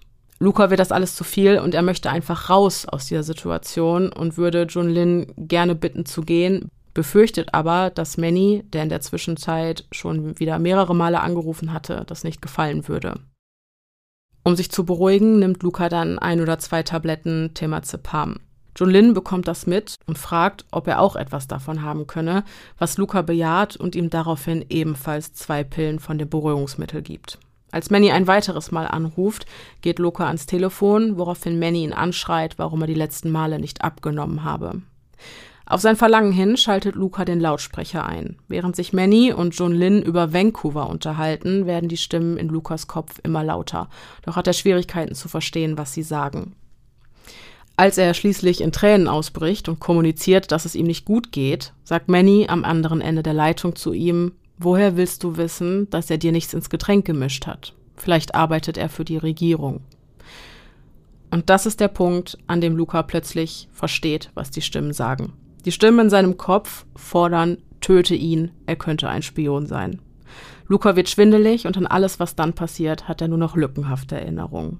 Das Einzige, das er noch sicher weiß, ist, dass er auf den Balkon gegangen ist, um frische Luft zu schnappen. Als er zurück in das Zimmer kam, lag Jun Lin bereits gefesselt auf dem Bett. Weiter erinnert er sich, dass er sich irgendwie nass angefühlt hat und dass eine männliche Stimme immer wieder die Worte Schneide ihn schrie. Außerdem war Luca so übel, dass er sich mindestens einmal übergeben musste. Für ihn war Jun Lin in diesem Moment nicht mehr der zurückhaltende Student, sondern ein Spion, der ihn vergiftet hatte, was für Luca in diesem Augenblick die einzig logische Erklärung für sein Unwohlsein und seine Symptome war. Zu diesem Zeitpunkt glaubt Luca nicht mehr die Kontrolle über sich selbst gehabt zu haben. Er beschreibt ein Gefühl, als wäre er ferngesteuert worden oder als hätte ein Geist Besitz von ihm ergriffen. Also ein vollständiger Kontrollverlust, den er mit folgenden Worten beschreibt. Es waren nicht mehr meine Gedanken, die ich gedacht habe. Diese Gedanken wurden mir eingepflanzt. In der Sitzung, in der Luca mit seinem psychiatrischen Gutachter über diese Ereignisse spricht, sagt er an dieser Stelle immer wieder, ich glaube, ich kann das nicht, bis er nach einer kurzen Pause dann doch seine Schilderung der Geschehnisse vom 24. Mai fortsetzt, auch wenn er sich an das, was dann geschehen ist, ebenfalls nur in Bruchstücken erinnern kann. Als Luca am besagten Abend wieder zu sich kommt, habe er sich gefühlt wie noch nie zuvor in seinem Leben. Er zittert am ganzen Körper und erhielt von Manny den Befehl, die verschiedensten Dinge in den Müll zu bringen. Zu diesem Zeitpunkt, so sagt er, habe er sich in einem absoluten Ausnahmezustand befunden, weil ihn Jun Lins Torso, der vor ihm auf dem Bett lag, in blanke Panik versetzte. Und an dieser Stelle steht im psychiatrischen Gutachten eine Anmerkung vom Psychiater. Und zwar ist Luca während dieser Schilderung immer wieder in heftigstes Schluchzen ausgebrochen und fing beinahe an zu hyperventilieren. Auf die Frage, was Julin unmittelbar vor seinem Tod gemacht hat oder wo er sich aufgehalten hat, antwortet Luca mit den Worten, da war Blut an seinem Hals. Ich erinnere mich an ein Messer. Und an dieser Stelle hält er dann inne und scheint für mehrere Minuten gar nicht mehr anwesend zu sein, als hätte Lukas Seele für einen kurzen Moment seinen Körper verlassen.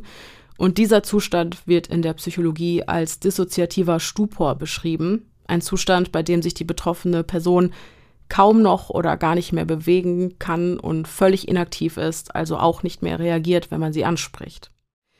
Und das zeigt, dass solche Erfahrungen auch für den Täter extrem traumatisch sein können, so dass es, wenn die Tat gedanklich rekonstruiert wird, zu so einem regelrechten Totalausfall und eben auch zu diesen Erinnerungslücken kommen kann, die Luca mit den Worten Es fühlt sich so an, als würde in meinem Kopf jemand auf Stopp drücken beschreibt.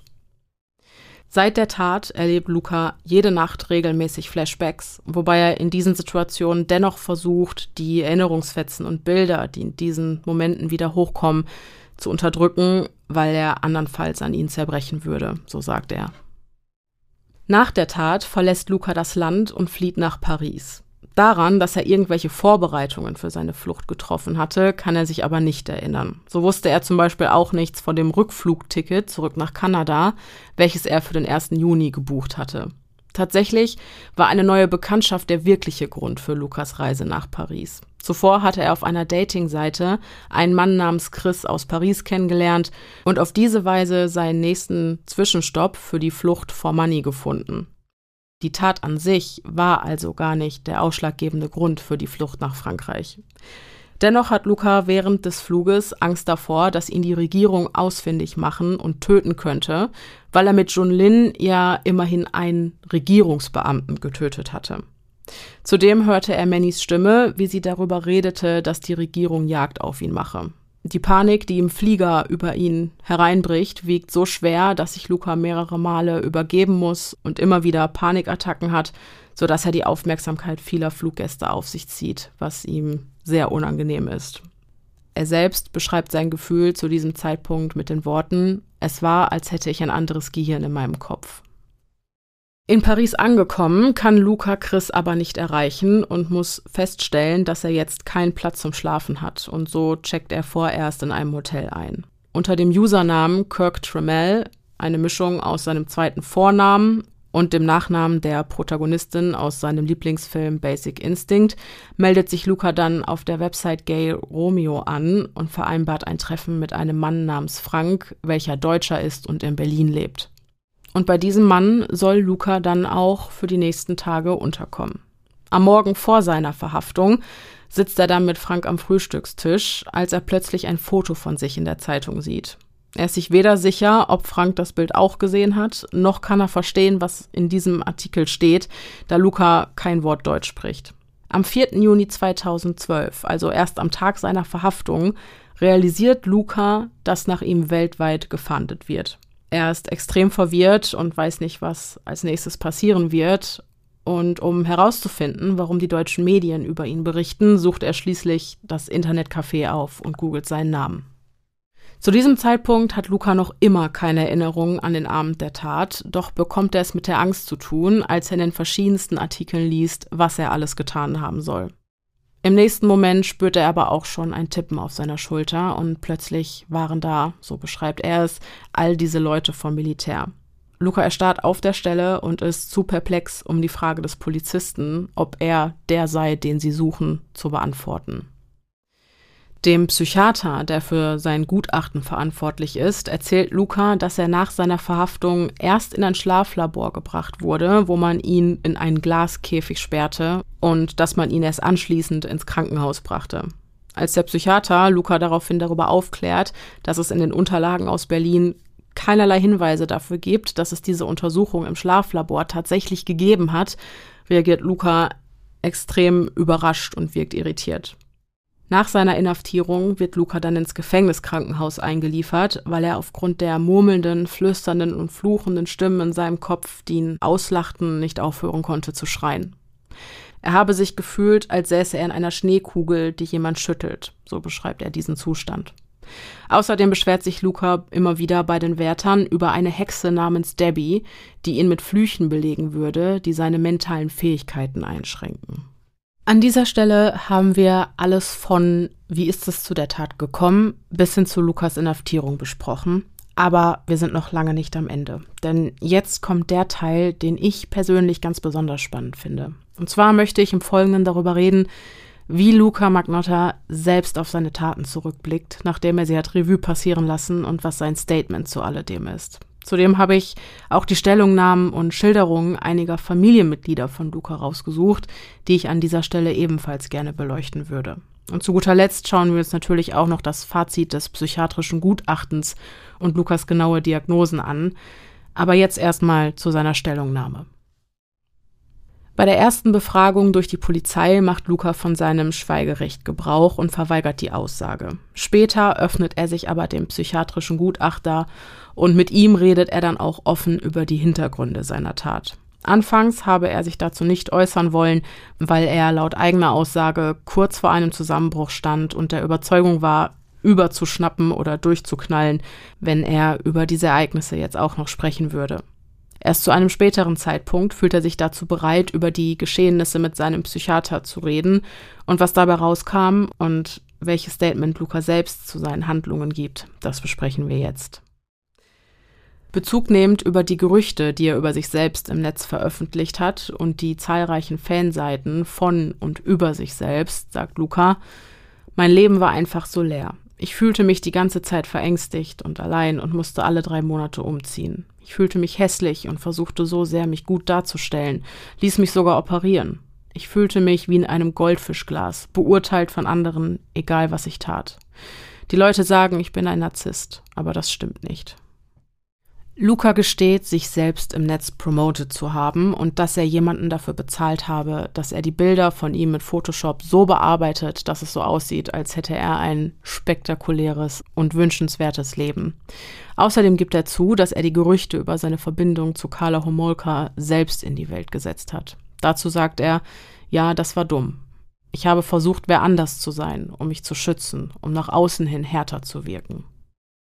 Auf die Frage, ob er all das tat, um sein Selbstwertgefühl zu steigern, entgegnet er, dass auch das eines seiner Motive gewesen sei. Zudem gibt er zu, dass er sich manchmal nach Fame sehnte und teilweise sogar wollte, dass andere Leute von ihm eingeschüchtert und verängstigt werden. Hierzu sagte er, ich habe all das meistens getan, um den Leuten Angst zu machen, damit sie aufhören, böse Dinge über mich zu schreiben und Dinge zu posten, die mich noch schlechter dastehen ließen, als ich es ohnehin schon war. In meinem Kopf herrschte einfach nur ein einziges Chaos. Auf die Frage, ob es ihm Spaß mache, wenn Leute ihn für einen gefährlichen Kriminellen oder Psychopathen halten, antwortet er, dass er nur wolle, dass das alles aufhörte und dass die Leute ihn nicht mehr weiter belästigen. Für die Mail, die er an den Journalisten Alex West schrieb und in der er den Mord an einem Menschen ankündigte, schämt er sich bis heute zutiefst. Er sagt, die Leute haben Geschichten geschrieben, dass ich von Katzen zu Menschen übergehen werde, und ich war einfach wütend auf die Welt und darauf, wie mein Leben verlaufen war. Online verhielt ich mich vielen Menschen gegenüber sehr großspurig und arrogant. Vieles, was man im Netz von mir sieht, entspricht nicht dem, was ich wirklich bin. Ich weiß, dass ich mein Leben sehr vermasselt habe. Im Gespräch mit seinem Psychiater sagt Luca, dass es nie sein Vorhaben gewesen sei, tatsächlich einen Menschen zu töten. Die Worte, mit all dem davon zu kommen, ist genial, habe er außerdem eins zu eins aus dem Film Basic Instinct übernommen. Auch diesen Satz schrieb er in der Mail an den Journalisten Alex West. Wenn man ihn fragt, warum er die Katzenvideos ins Netz stellte, sagt er, dass er nicht wisse, wie das passiert sei und dass es für ihn keinen Sinn macht, dass die Katzenvideos ins Internet gelangt sind. Er fügt hinzu, das ist alles so seltsam, mein ganzes Leben habe ich Tiere geliebt. Jeder weiß das. In der Vergangenheit habe ich Tauben ins Haus geholt und sie gefüttert, obwohl mir die Leute sagten, dass es unhygienisch sei. Auf die Frage, warum er für Reality-TV-Shows vorgesprochen habe, sagt er, er sei wirklich gelangweilt und allein gewesen. Außerdem wollte er den Beruf wechseln, um endlich weg vom Escort-Service zu kommen. Zitat Als ich nach dem Vorsprechen abgelehnt wurde, tat das sehr weh. Auf die Frage, ob Luca Mannys Stimmen auch hört, ohne dass er anwesend ist, antwortet er, dass er sie gelegentlich in seinem Kopf hören würde, wie sie ihn als Bitch beleidigen. Weiter erklärt er, es ist schwer für mich darüber zu sprechen, weil ich mir manchmal nicht sicher bin, ob er echt ist oder nicht. Ich möchte nichts Falsches sagen. Manchmal hatte ich das Gefühl, er habe mir befohlen, gewisse Dinge zu tun. Ich ersetze eine reale Person durch Manny. Dann verschwimmen die Grenzen und manchmal denke ich, er ist da, auch wenn er es nicht ist. Luca kann jedoch nicht genau sagen, in welchen Situationen Manny eine echte Person war und in welchen nur eine Stimme. Als er die Katzenvideos drehte, hatte er aber das Gefühl, als wäre er wirklich anwesend gewesen.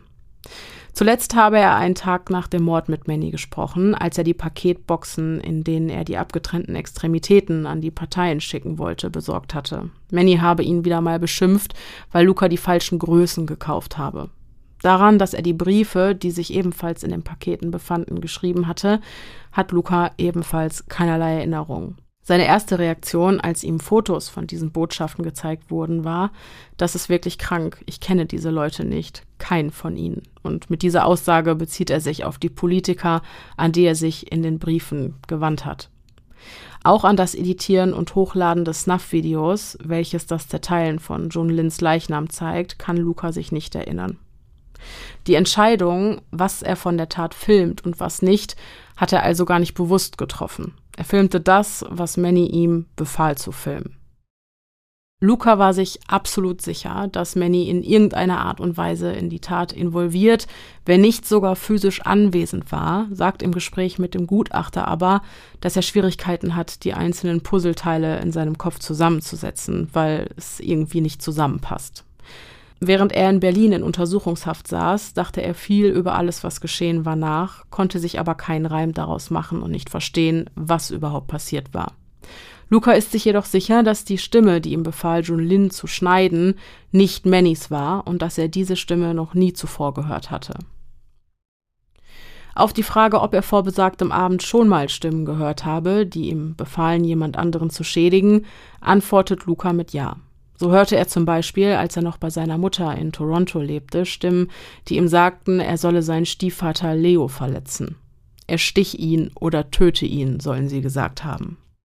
Manchmal hätten die Stimmen ihm auch befohlen, sich selbst zu schneiden oder mit einer Zigarette zu verbrennen. Sie lachten über ihn und beleidigten ihn als Schwuchtel. Seine Medikamente hätten ihn jedoch davon abgehalten, diese Befehle tatsächlich zu befolgen. Als Luca das Video von der Zerteilung des Leichnams im Rahmen der Befragung gezeigt wird, empfindet er das, was er sieht, als zutiefst verstörend. Er selbst sagt zum Anblick dieser Szenen, ich war traurig und mir wurde schlecht. Mein Magen verkrampfte sich und ich hatte das Gefühl, jeden Moment weinend zusammenzubrechen oder mich übergeben zu müssen. Als Luca dann aufsteht, um um eine Pause zu bitten, wird er ohnmächtig, sodass die Anhörung unterbrochen und der Angeklagte vorerst in ärztliche Behandlung gebracht werden muss. Luca vermeidet es, sich diese Bilder anzusehen oder auch nur daran zu denken, sagt aber, dass es sich, als die Beamten ihm die Aufnahmen zeigte, so anfühlte, als würde er das alles zum ersten Mal sehen. Er kann zwar eindeutig erkennen, dass er das in dem Video ist, der all diese schrecklichen Dinge tut, es fühlt sich für ihn aber so an, als würde er jemand anderen sehen. Die Frage, ob Luca wütend auf Junlin gewesen war, weil er beim Geschlechtsverkehr so grob zu ihm gewesen ist, bejaht er, ergänzt aber, dass er die befehlenden Rufe der Stimmen bereits vor der Tat gehört hat.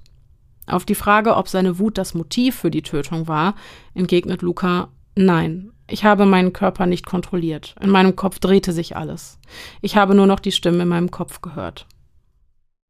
Als Luca gefragt wird, warum er von Junlins linker Hand alle Fingerkuppen entfernt habe, sagt er, dass er es nicht wisse und dass das ebenfalls keinen Sinn für ihn macht.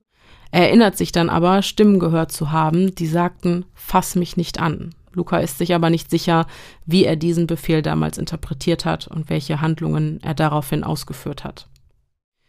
Auf die Frage, ob er gewisse Aspekte der Tat geplant oder inszeniert hat, antwortet Luca, bei dem Gedanken daran wird mir schlecht. Ich weiß es nicht.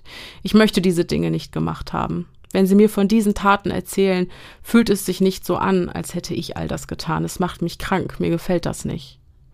Auch daran, dass er den Titel One Lunatic, One Ice Pick für das Video gewählt hat, kann Luca sich nicht erinnern. Hierzu sagt er, Ich kann mich nicht erinnern, das getan zu haben. Was zum Teufel ist nur los mit mir? Vielleicht habe ich zu viele Filme gesehen, vielleicht wollte ich die Leute erschrecken. Ich bin mir nicht einmal sicher, ob ich es überhaupt getan habe.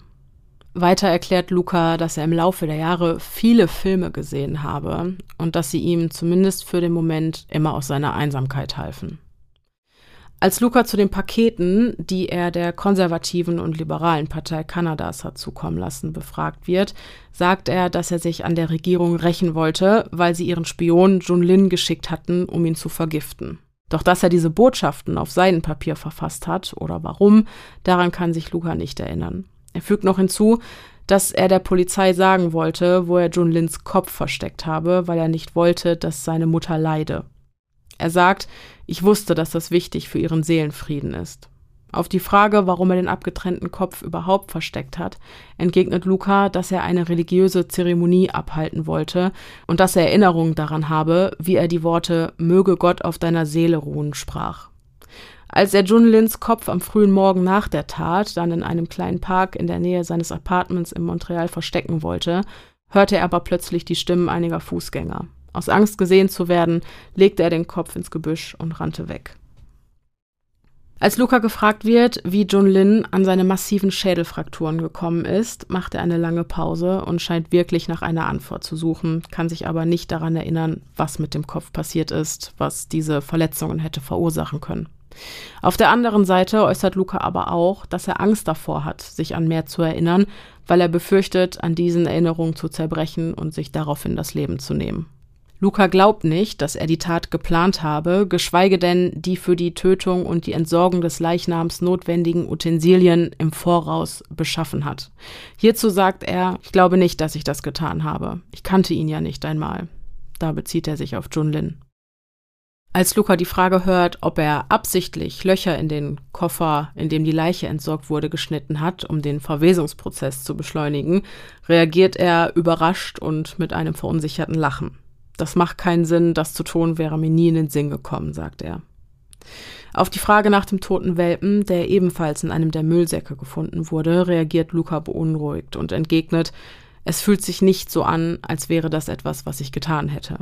Nach einer langen Pause und einigen Überlegungen fährt er dann aber fort und sagt, ich erinnere mich, den Welpen im Waschbecken liegen gesehen zu haben, aber ich kann mich nicht erinnern, ihm etwas angetan zu haben oder warum. Der Psychiater schlägt Luca im Folgenden verschiedene Motive vor, die dazu geführt haben könnten, dass er die ganze Tat filmte und anschließend ins Netz stellte. So hätte es ja zum Beispiel sein können, dass er den Leuten im Netz, die auf ihm rumhackten, zeigen wollte, wozu er fähig ist und ihnen Angst machen wollte. Oder aber er wollte ihnen einen Grund geben, um schlimme Dinge über ihn zu schreiben.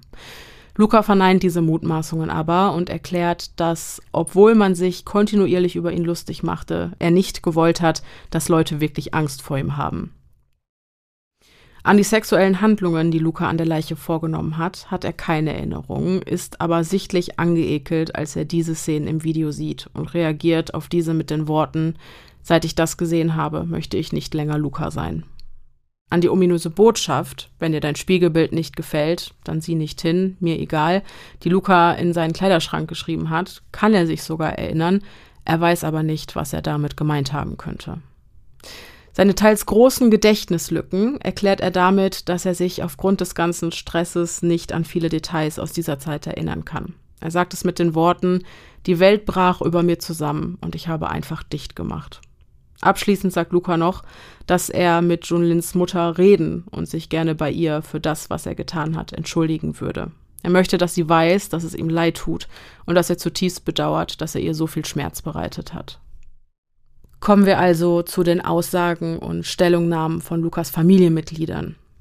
Lukas Schwester Melissa Newman beschreibt ihren Bruder als sozial zurückgezogen, schüchtern und unbeholfenes Kind. Zudem habe sich seine Persönlichkeit im Laufe der Jahre stark verändert, insbesondere seit 2006, als er immer distanzierter wurde, seine Gefühle weniger ausdrücken konnte, seine Augen leer wurden und er nur noch wenig Humor hatte. So sagt sie es.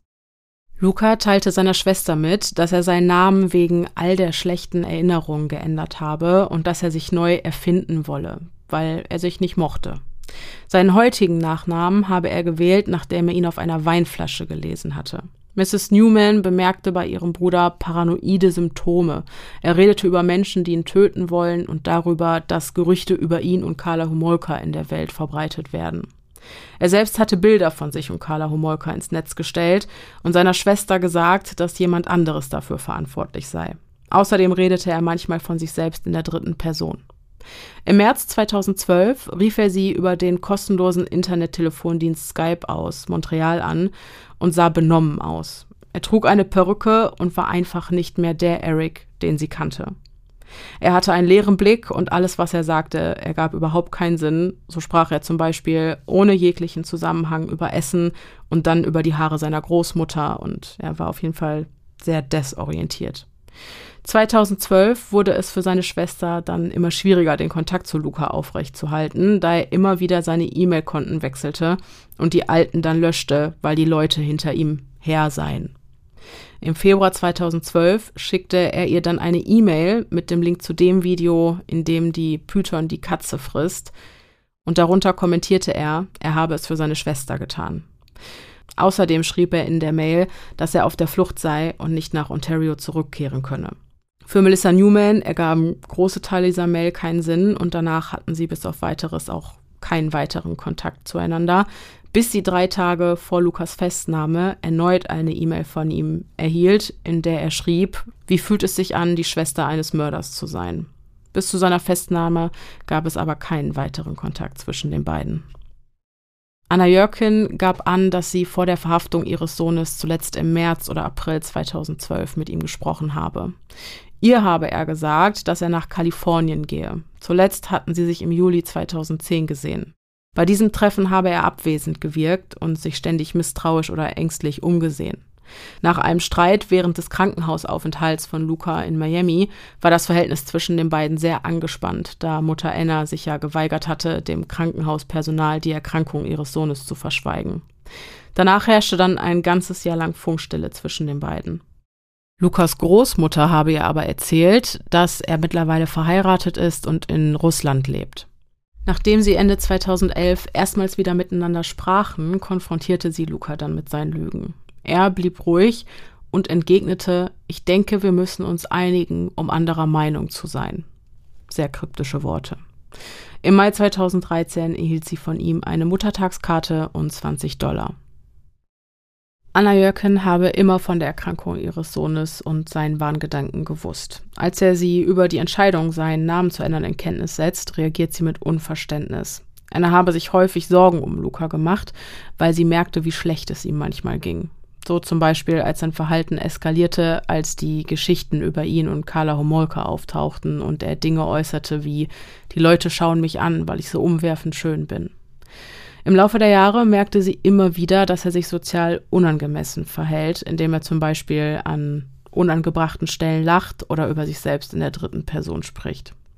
Anna sagt, dass es ihrem Sohn Ende 2011 und Anfang 2012, also kurz vor der Tat, ganz besonders schlecht ging. Auch ihr habe er von Manny erzählt, der ihn dazu gezwungen habe, die Katzenvideos zu drehen. Auch wenn die Geschichte für sie sehr bizarr klingt, so habe sie ihm anfangs aber dennoch geglaubt. Über Anna Jörkin habe ich aber auch noch einen interessanten Fakt gefunden. Und zwar war ihre Bedingung für das Interview in der Doku Don't Fuck with Cats, dass die Macher des Dokumentarfilms nicht aufklären, wem das zweite Paar Hände in dem Video mit der Python wirklich gehört. Zu diesem Zeitpunkt wusste man nämlich schon längst, dass es sich bei diesen Händen um die der Besitzerin handelt. Doch wenn in der Doku eben darüber aufgeklärt worden wäre, dann hätte Anna den Machern kein Interview gegeben. Und auf diese Weise wollte sie wahrscheinlich den Verdacht auf Manny lenken und die Leute glauben lassen, dass es ihn wirklich gibt. Und bei mir hätte es, wenn ich jetzt nur die Doku gesehen hätte, auch fast geklappt. Jetzt bleibt nur die Frage offen, ob sie das eben gemacht hat, um ihren Sohn oder aber ihr eigenes Ansehen zu schützen. Aber das ist ein anderes Thema. So, ich glaube, dass wir jetzt wirklich einen ausreichenden Einblick in Luca McNutters Sicht auf die Dinge bekommen haben. Aber wie beurteilt der Psychiater seine Aussagen und welche Diagnosen stellt er? Das schauen wir uns jetzt an. Während seiner akuten Schübe spricht Luca in einem kindlichen Ton. Sein emotionaler Ausdruck ist abgeflacht und sein Blick starr und eindringlich. Zudem spricht er in einer monotonen Stimmlage.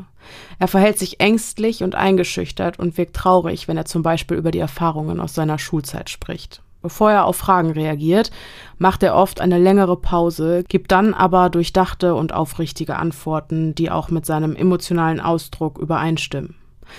Gelegentlich neigt Luca dazu, spontan das Thema zu wechseln, was auf eine assoziative Lockerung schließen lässt, bei der es sich um eine Störung des assoziativen Denkens handelt, wie sie häufig bei Schizophrenerkrankten vorkommt und die sich in desorganisierten Denkmustern äußert.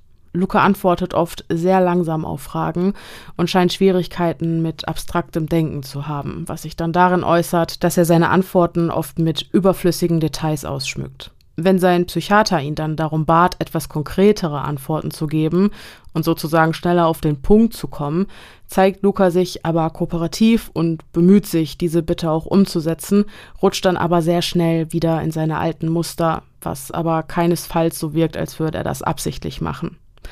Manchmal macht es den Anschein, als würde das Besprechen von traumatischen Erfahrungen psychosomatische Symptome bei Luca auslösen, was sich dann darin äußert, dass er sich seine Hand zum Beispiel schützend auf die Magengegend legt. Luca äußert auch während seiner Haft immer wieder irrationale Ängste mit wahnhaftem Charakter darüber, dass es Mitinsassen oder Gefängniswärter auf ihn abgesehen hätten. So ist er zum Beispiel an manchen Tagen davon überzeugt, das Personal würde seine verordneten Medikamentendosen erhöhen und egal wie sehr sich Lukas Psychiater auch bemühte, er konnte ihn einfach nicht vom Gegenteil überzeugen, indem er ihn mit der Realität konfrontierte. Außerdem vermeidet es Luca im Gefängnis duschen zu gehen. Er wäscht sich immer nur in seiner Zelle mit einem Waschlappen aus Angst vergewaltigt zu werden. Während der Besprechungen, die sich mit dem Quälen der Katzen oder dem Mord an Jun Lin befassten, wirkte Luca sichtlich aufgelöst, verängstigt und beschämt. Wiederholt sagte er, das ist wirklich schwer für mich. In diesen Augenblicken geriet sein Denken dann verstärkt durcheinander und Luca leitet seine Antworten wiederholt mit dem Satz, das ist wirklich peinlich ein. Wenn man ihn in diesen Stresssituationen dann erneut darum bittet, präziser zu antworten, scheint das Lukas Angst und Nervosität nur noch zu fördern. Er macht dann mehrere und längere Pausen und vermeidet den Blickkontakt. Aus dem psychiatrischen Gutachten geht hervor, dass man Luca seine aktuelle psychische Verfassung sogar regelrecht ansehen kann. Je schlechter es ihm geht, desto desorganisierter ist sein Denken, desto langsamer ist seine Sprache, desto leichter ist er abzulenken und desto abgeflachter ist sein emotionaler Ausdruck und auch seine sonst sehr gute Körperhygiene leidet unter seinen psychotischen Schüben. Wenn die Denkstörungen überhand nehmen, fällt es Luca sehr schwer, noch klare Antworten zu geben. Oft schließt er dann die Augen und hat einen schmerzerfüllten Gesichtsausdruck, während er krampfhaft versucht, sich über seine ganzen Gedanken hinweg auf das Wesentliche zu konzentrieren. Manchmal vergräbt er dann auch resigniert sein Gesicht tief seufzend in seinen Händen und gibt eine aufrichtig wirkende Entschuldigung für seine Unfähigkeit, angemessen auf die Frage antworten zu können. In manchen Sitzungen kommentiert Luca auch spontan und aus dem Nichts, dass er jetzt wieder diese Stimmen höre, die ihn als Schwuchtel und nutzlosen Unrat beschimpfen. Dann gibt es aber auch wieder Sitzungen, in denen es Luca deutlich besser geht. Er wirkt ausgeruhter, entspannter und wacher. Seine Denkvorgänge sind nachvollziehbar und auch seine Stimmlage und sein Tonfall entsprechen wieder dem eines erwachsenen Mannes. Zwischendurch kann Luca an diesen Tagen dann sogar lächeln, als auch über sich selbst lachen. Das tut er dann aber auch wirklich nur in einem angemessenen Rahmen. Mit der erneuten Konfrontation spezifischer Einzelheiten seiner Taten geht es dann aber auch direkt wieder bergab und es zeigen sich erneut ein verlangsamtes Denkvermögen und lange Sprechpausen, er Luca Antworten gibt. Häufig sagt er dann, dass er nicht dazu in der Lage ist, sich an Details zu erinnern und auch nichts Falsches sagen möchte. Er äußert, dass er sich zwar unter Druck gesetzt fühlt, das zu sagen, was man von ihm hören will, sich dabei aber nicht wohlfühlen würde. Auch wenn er gerne helfen möchte, so will er die Erinnerungslücken nicht mit Dingen füllen, an die er sich selbst nicht wirklich erinnern kann. Obwohl Luca gelegentlich äußert zu wissen, dass er an einer Schizophrenie leidet, zeigt er nur ein oberflächliches und geringes Verständnis seiner psychischen Verfassung. Er wirkt beschämt, wenn er zugeben muss, dass er unter Psychosen leidet und redet seine Symptomatik oft klein. Im weiteren Verlauf der Sitzungen erzählt er wiederholt, dass er nicht verstehen kann, wie es zu dem Mord an Jun Lin kam und dass er große Angst hat, dass der psychische Zustand, der zu solchen Taten geführt hat, in Zukunft wiederkommen könnte. Und im Zuge dessen begibt er sich auch bereitwillig und freiwillig in psychiatrische Behandlung. Kommen wir zu Lukas Diagnosen. Die Diagnose einer Schizophrenie basiert auf der offensichtlichen Symptomatik, bestehend aus Wahnvorstellungen, Halluzinationen, Denkstörungen und einer ausgeprägten emotionalen Abgestumpftheit. Während der Untersuchung seiner Erkrankung und vor allem während seiner psychotischen Schübe wird Luca begleitet von auditiven Halluzinationen, mehrerer Stimmen, die ihm abwertende Beleidigungen entgegenwerfen und von ihm verlangen, sich selbst oder andere zu verletzen, was seit Lukas Jugend zu Problemen in Sozial- und Berufsleben führte. Seine psychotischen Symptome sorgten zusätzlich für eine weitere Distanzierung von seinen Mitmenschen. Hinzu kommt noch, dass das Wissen über die Schizophrenie seines Vaters und die damit einhergehende Angst, stigmatisiert und verstoßen zu werden, zusätzlich für eine Isolation und einen sozialen Rückzug sorgte. Laut psychiatrischem Gutachten leide Luca an einer undefinierten Schizophrenie, die sich dadurch äußert, dass hier keine bestimmte Symptomatik dominiert, sondern eine Kombination der Positiv- und Negativsymptomatik vorliegt, die konstant zu sein scheint. So waren die Symptome seit seiner Festnahme über die gesamte Untersuchungsdauer hinweg zum Beispiel koexistent und auch relativ konstant ausgeprägt.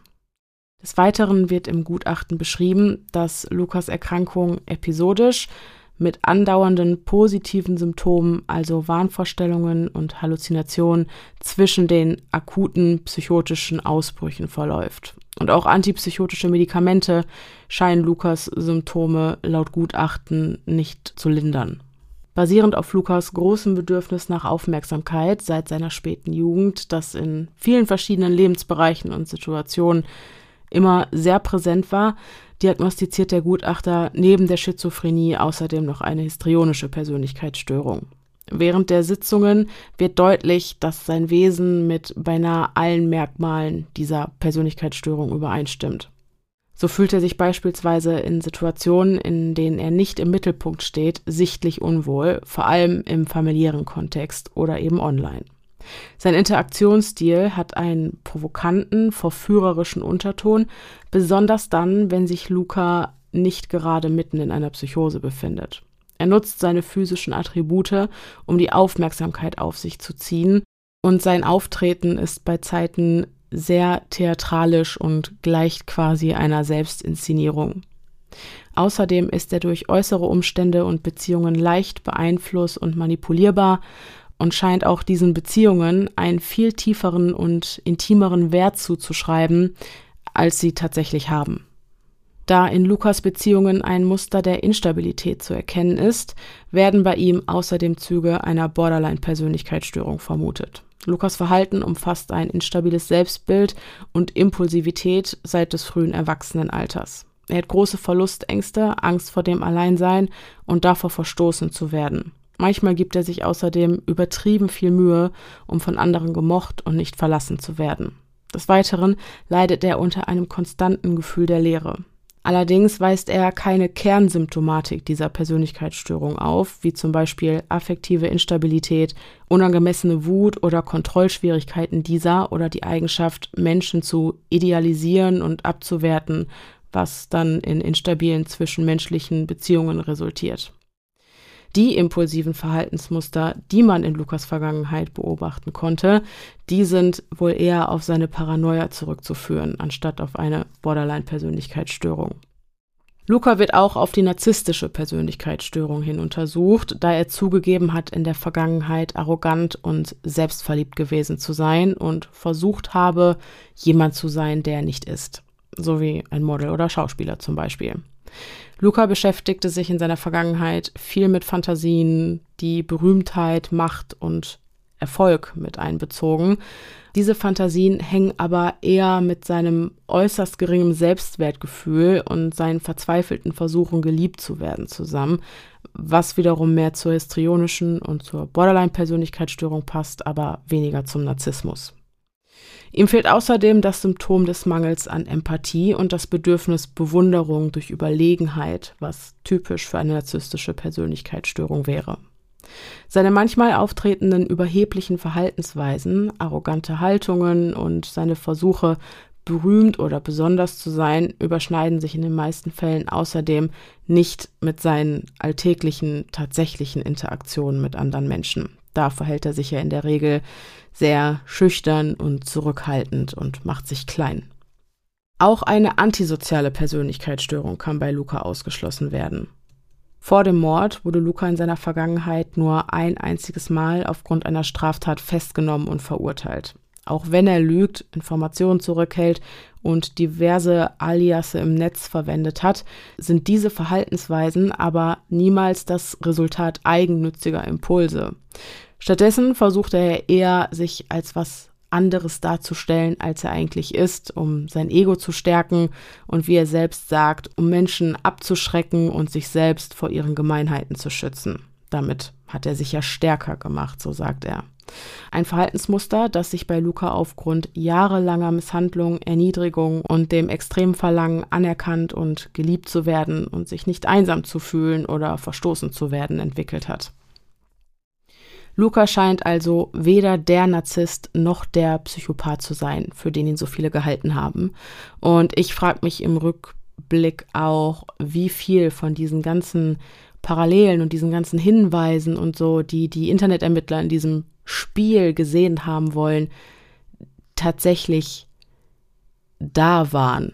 Oder ob da nicht doch das ein oder andere Mal eher der Zufall eine Rolle gespielt hat, zum Beispiel bei dem Casablanca-Poster. Aber das bleibt Spekulation. Abschließend kommt Luca McNotters Gutachter jedenfalls zu dem Entschluss, dass Luca zum Tatzeitpunkt tatsächlich unter intensiven psychotischen Symptomen litt, die daraus resultierten, dass seine Psyche einer übermäßigen Belastung nicht länger standhalten konnte. Auch wenn der Psychiater bei seinem ersten Treffen mit Luca in Berlin ohne jedes Wissen über seine Vorgeschichte sehr misstrauisch war und zunächst vermutete, dass Luca seine Geisteskrankheit an den Haaren herbeigezogen hat, um einem Schuldspruch zu entgehen, so wird er dann doch sehr schnell davon überzeugt, dass Lukas Schizophrenie so echt ist, wie sie eben nur sein kann. Und davon, meine Lieben, bin auch ich mittlerweile felsenfest überzeugt. Und auch ich hätte es anfangs nicht für möglich gehalten. Aber seine Vergangenheit, seine Gedankengänge, sein Handeln, seine Diagnosen, wirklich alles ist absolut schlüssig mit dem Krankheitsbild einer Schizophrenie. Zumal Luca in den Gesprächen mit dem Psychiater seine Symptome ja sogar noch klein geredet und runtergespielt hat, weil er sich für seine Erkrankung schämt. Das passt einfach vorne und hinten nicht zu dem Motiv, dass man sich für eine Strafmilderung bewusst als psychisch erkrankt ausgibt. Und selbst wenn das seine Intention gewesen wäre, dann wäre er damit nicht durchgekommen. Denn die Auffassung des Psychiaters ist, dass Luca trotz seiner psychotischen Symptome am 24. Mai 2012 dazu in der Lage war, die Konsequenzen seines Handelns zu verstehen. Das begründet er unter anderem damit, dass Luca die Bedeutung dessen verstanden hätte, als die Stimmen ihm sagten, er solle Junlin töten. Die Tatsache, dass Luca plante, eine Zeremonie an der Stelle, an der er Junlins Kopf vergraben hatte, abzuhalten, ist außerdem ein Beweis dafür, dass er sehr wohl verstanden hat, was Tod bedeutet und dass Junlin aufgrund seiner Handlungen sein Leben verloren hat. Und damit ist Luca McNotters Schuld für den Anklagepunkt Mord ersten Grades, trotz seiner massiven psychischen Erkrankung, ausnahmslos belegt. Und der Rest ist Geschichte. Zurzeit verbüßt Luca McNotter eine lebenslange Freiheitsstrafe und hat im Jahr 2039 erstmals die Chance auf eine Entlassung bei guter Führung. Bevor ich mich jetzt von euch verabschiede und das Wort seit langem mal wieder an Pia und Denise aus der Vergangenheit übergebe, möchte ich, dass ihr euch bitte einmal alle vorstellt, wie unfassbar schrecklich es sein muss, keine Erinnerung an ein Ereignis zu haben. Und dann werden einem Aufnahmen gezeigt, auf denen man selbst zu sehen ist, wie man unvorstellbar schreckliche Dinge tut, von denen man nie gedacht hätte, dass man dazu auch nur ansatzweise in der Lage ist. Ich stelle mir das unfassbar schlimm vor. Und deswegen trägt diese Folge auch diesen Namen, weil ich glaube, ja, in diesem Moment hast du einfach das Gefühl, dass dein Verstand zusammenbricht, deine ganze Welt bricht zusammen. Selbst wenn es jetzt nicht gerade um schreckliche Taten wie Mord geht, die im Wahn begangen werden, aber die Betroffenen, die diese Wahngedanken haben, die leben halt während ihrer akuten Phasen in ständiger Angst, insofern sie nicht medikamentös eingestellt werden können, so wie es eben auch bei Luca McNotter der Fall war. Also eine Erkrankung, die es nicht zu unterschätzen gilt. Trotzdem möchte ich noch mal kurz darauf hinweisen, dass nicht jeder Mensch, der schizophren ist, zu einem gemeingefährlichen Mörder wird. Das hier ist natürlich ein sehr extremes Beispiel. Ähm, das nicht den Regelfall dieser Erkrankung abbildet. Also bitte differenziert da dementsprechend und äh, genau, schert das nicht alles über einen Kamm, das wäre mir ganz wichtig. Wir befassen uns hier natürlich mit super krassen Extremfällen, die zum Glück nicht den Regelfall abbilden. So, jetzt aber genug von mir. Lasst mich gerne wissen, inwiefern dieser zweite Teil eure Sicht auf den Fall beeinflusst hat und ob ihr mit alledem, was ihr heute erfahren habt, gerechnet hättet. Ich verabschiede mich schon mal und Pia und Denise aus der Vergangenheit verraten euch jetzt, wie ihr uns am besten erreichen könnt, um uns eure Gedanken zu dieser Folge mitzuteilen. Okay, das war äh, geballte Ladung Info. Genau, eine geballte Ladung Wissen. Genau. Und damit kommen wir auch schon wieder ans Ende dieser Folge. Ja, ja, war ja auch eine extra Folge, weil wir ja. einen Zweiteiler draus gemacht genau, haben. Genau, weil es ein Zweiteiler war. Genau, genau. Ja, spannend. Interessanter Fall, interessanter Fall. Es ist auf jeden Fall wieder was zum Grübeln und Nachdenken und vor allem zum Diskutieren. Und ich bin sehr, sehr gespannt, was ihr da so zuzusagen habt. Genau, schreibt uns das gerne auf Instagram. Da findet ihr uns unter podcast.stimme im Kopf oder schreibt uns eine Mail an podcast.stimme im Kopf at gmail.com. Zeit für uns, hier die Aufnahme zu beenden. Auf jeden Fall. Das war lange. Das war lang. Das war genau. gut. Okay. Okay, ihr Lieben.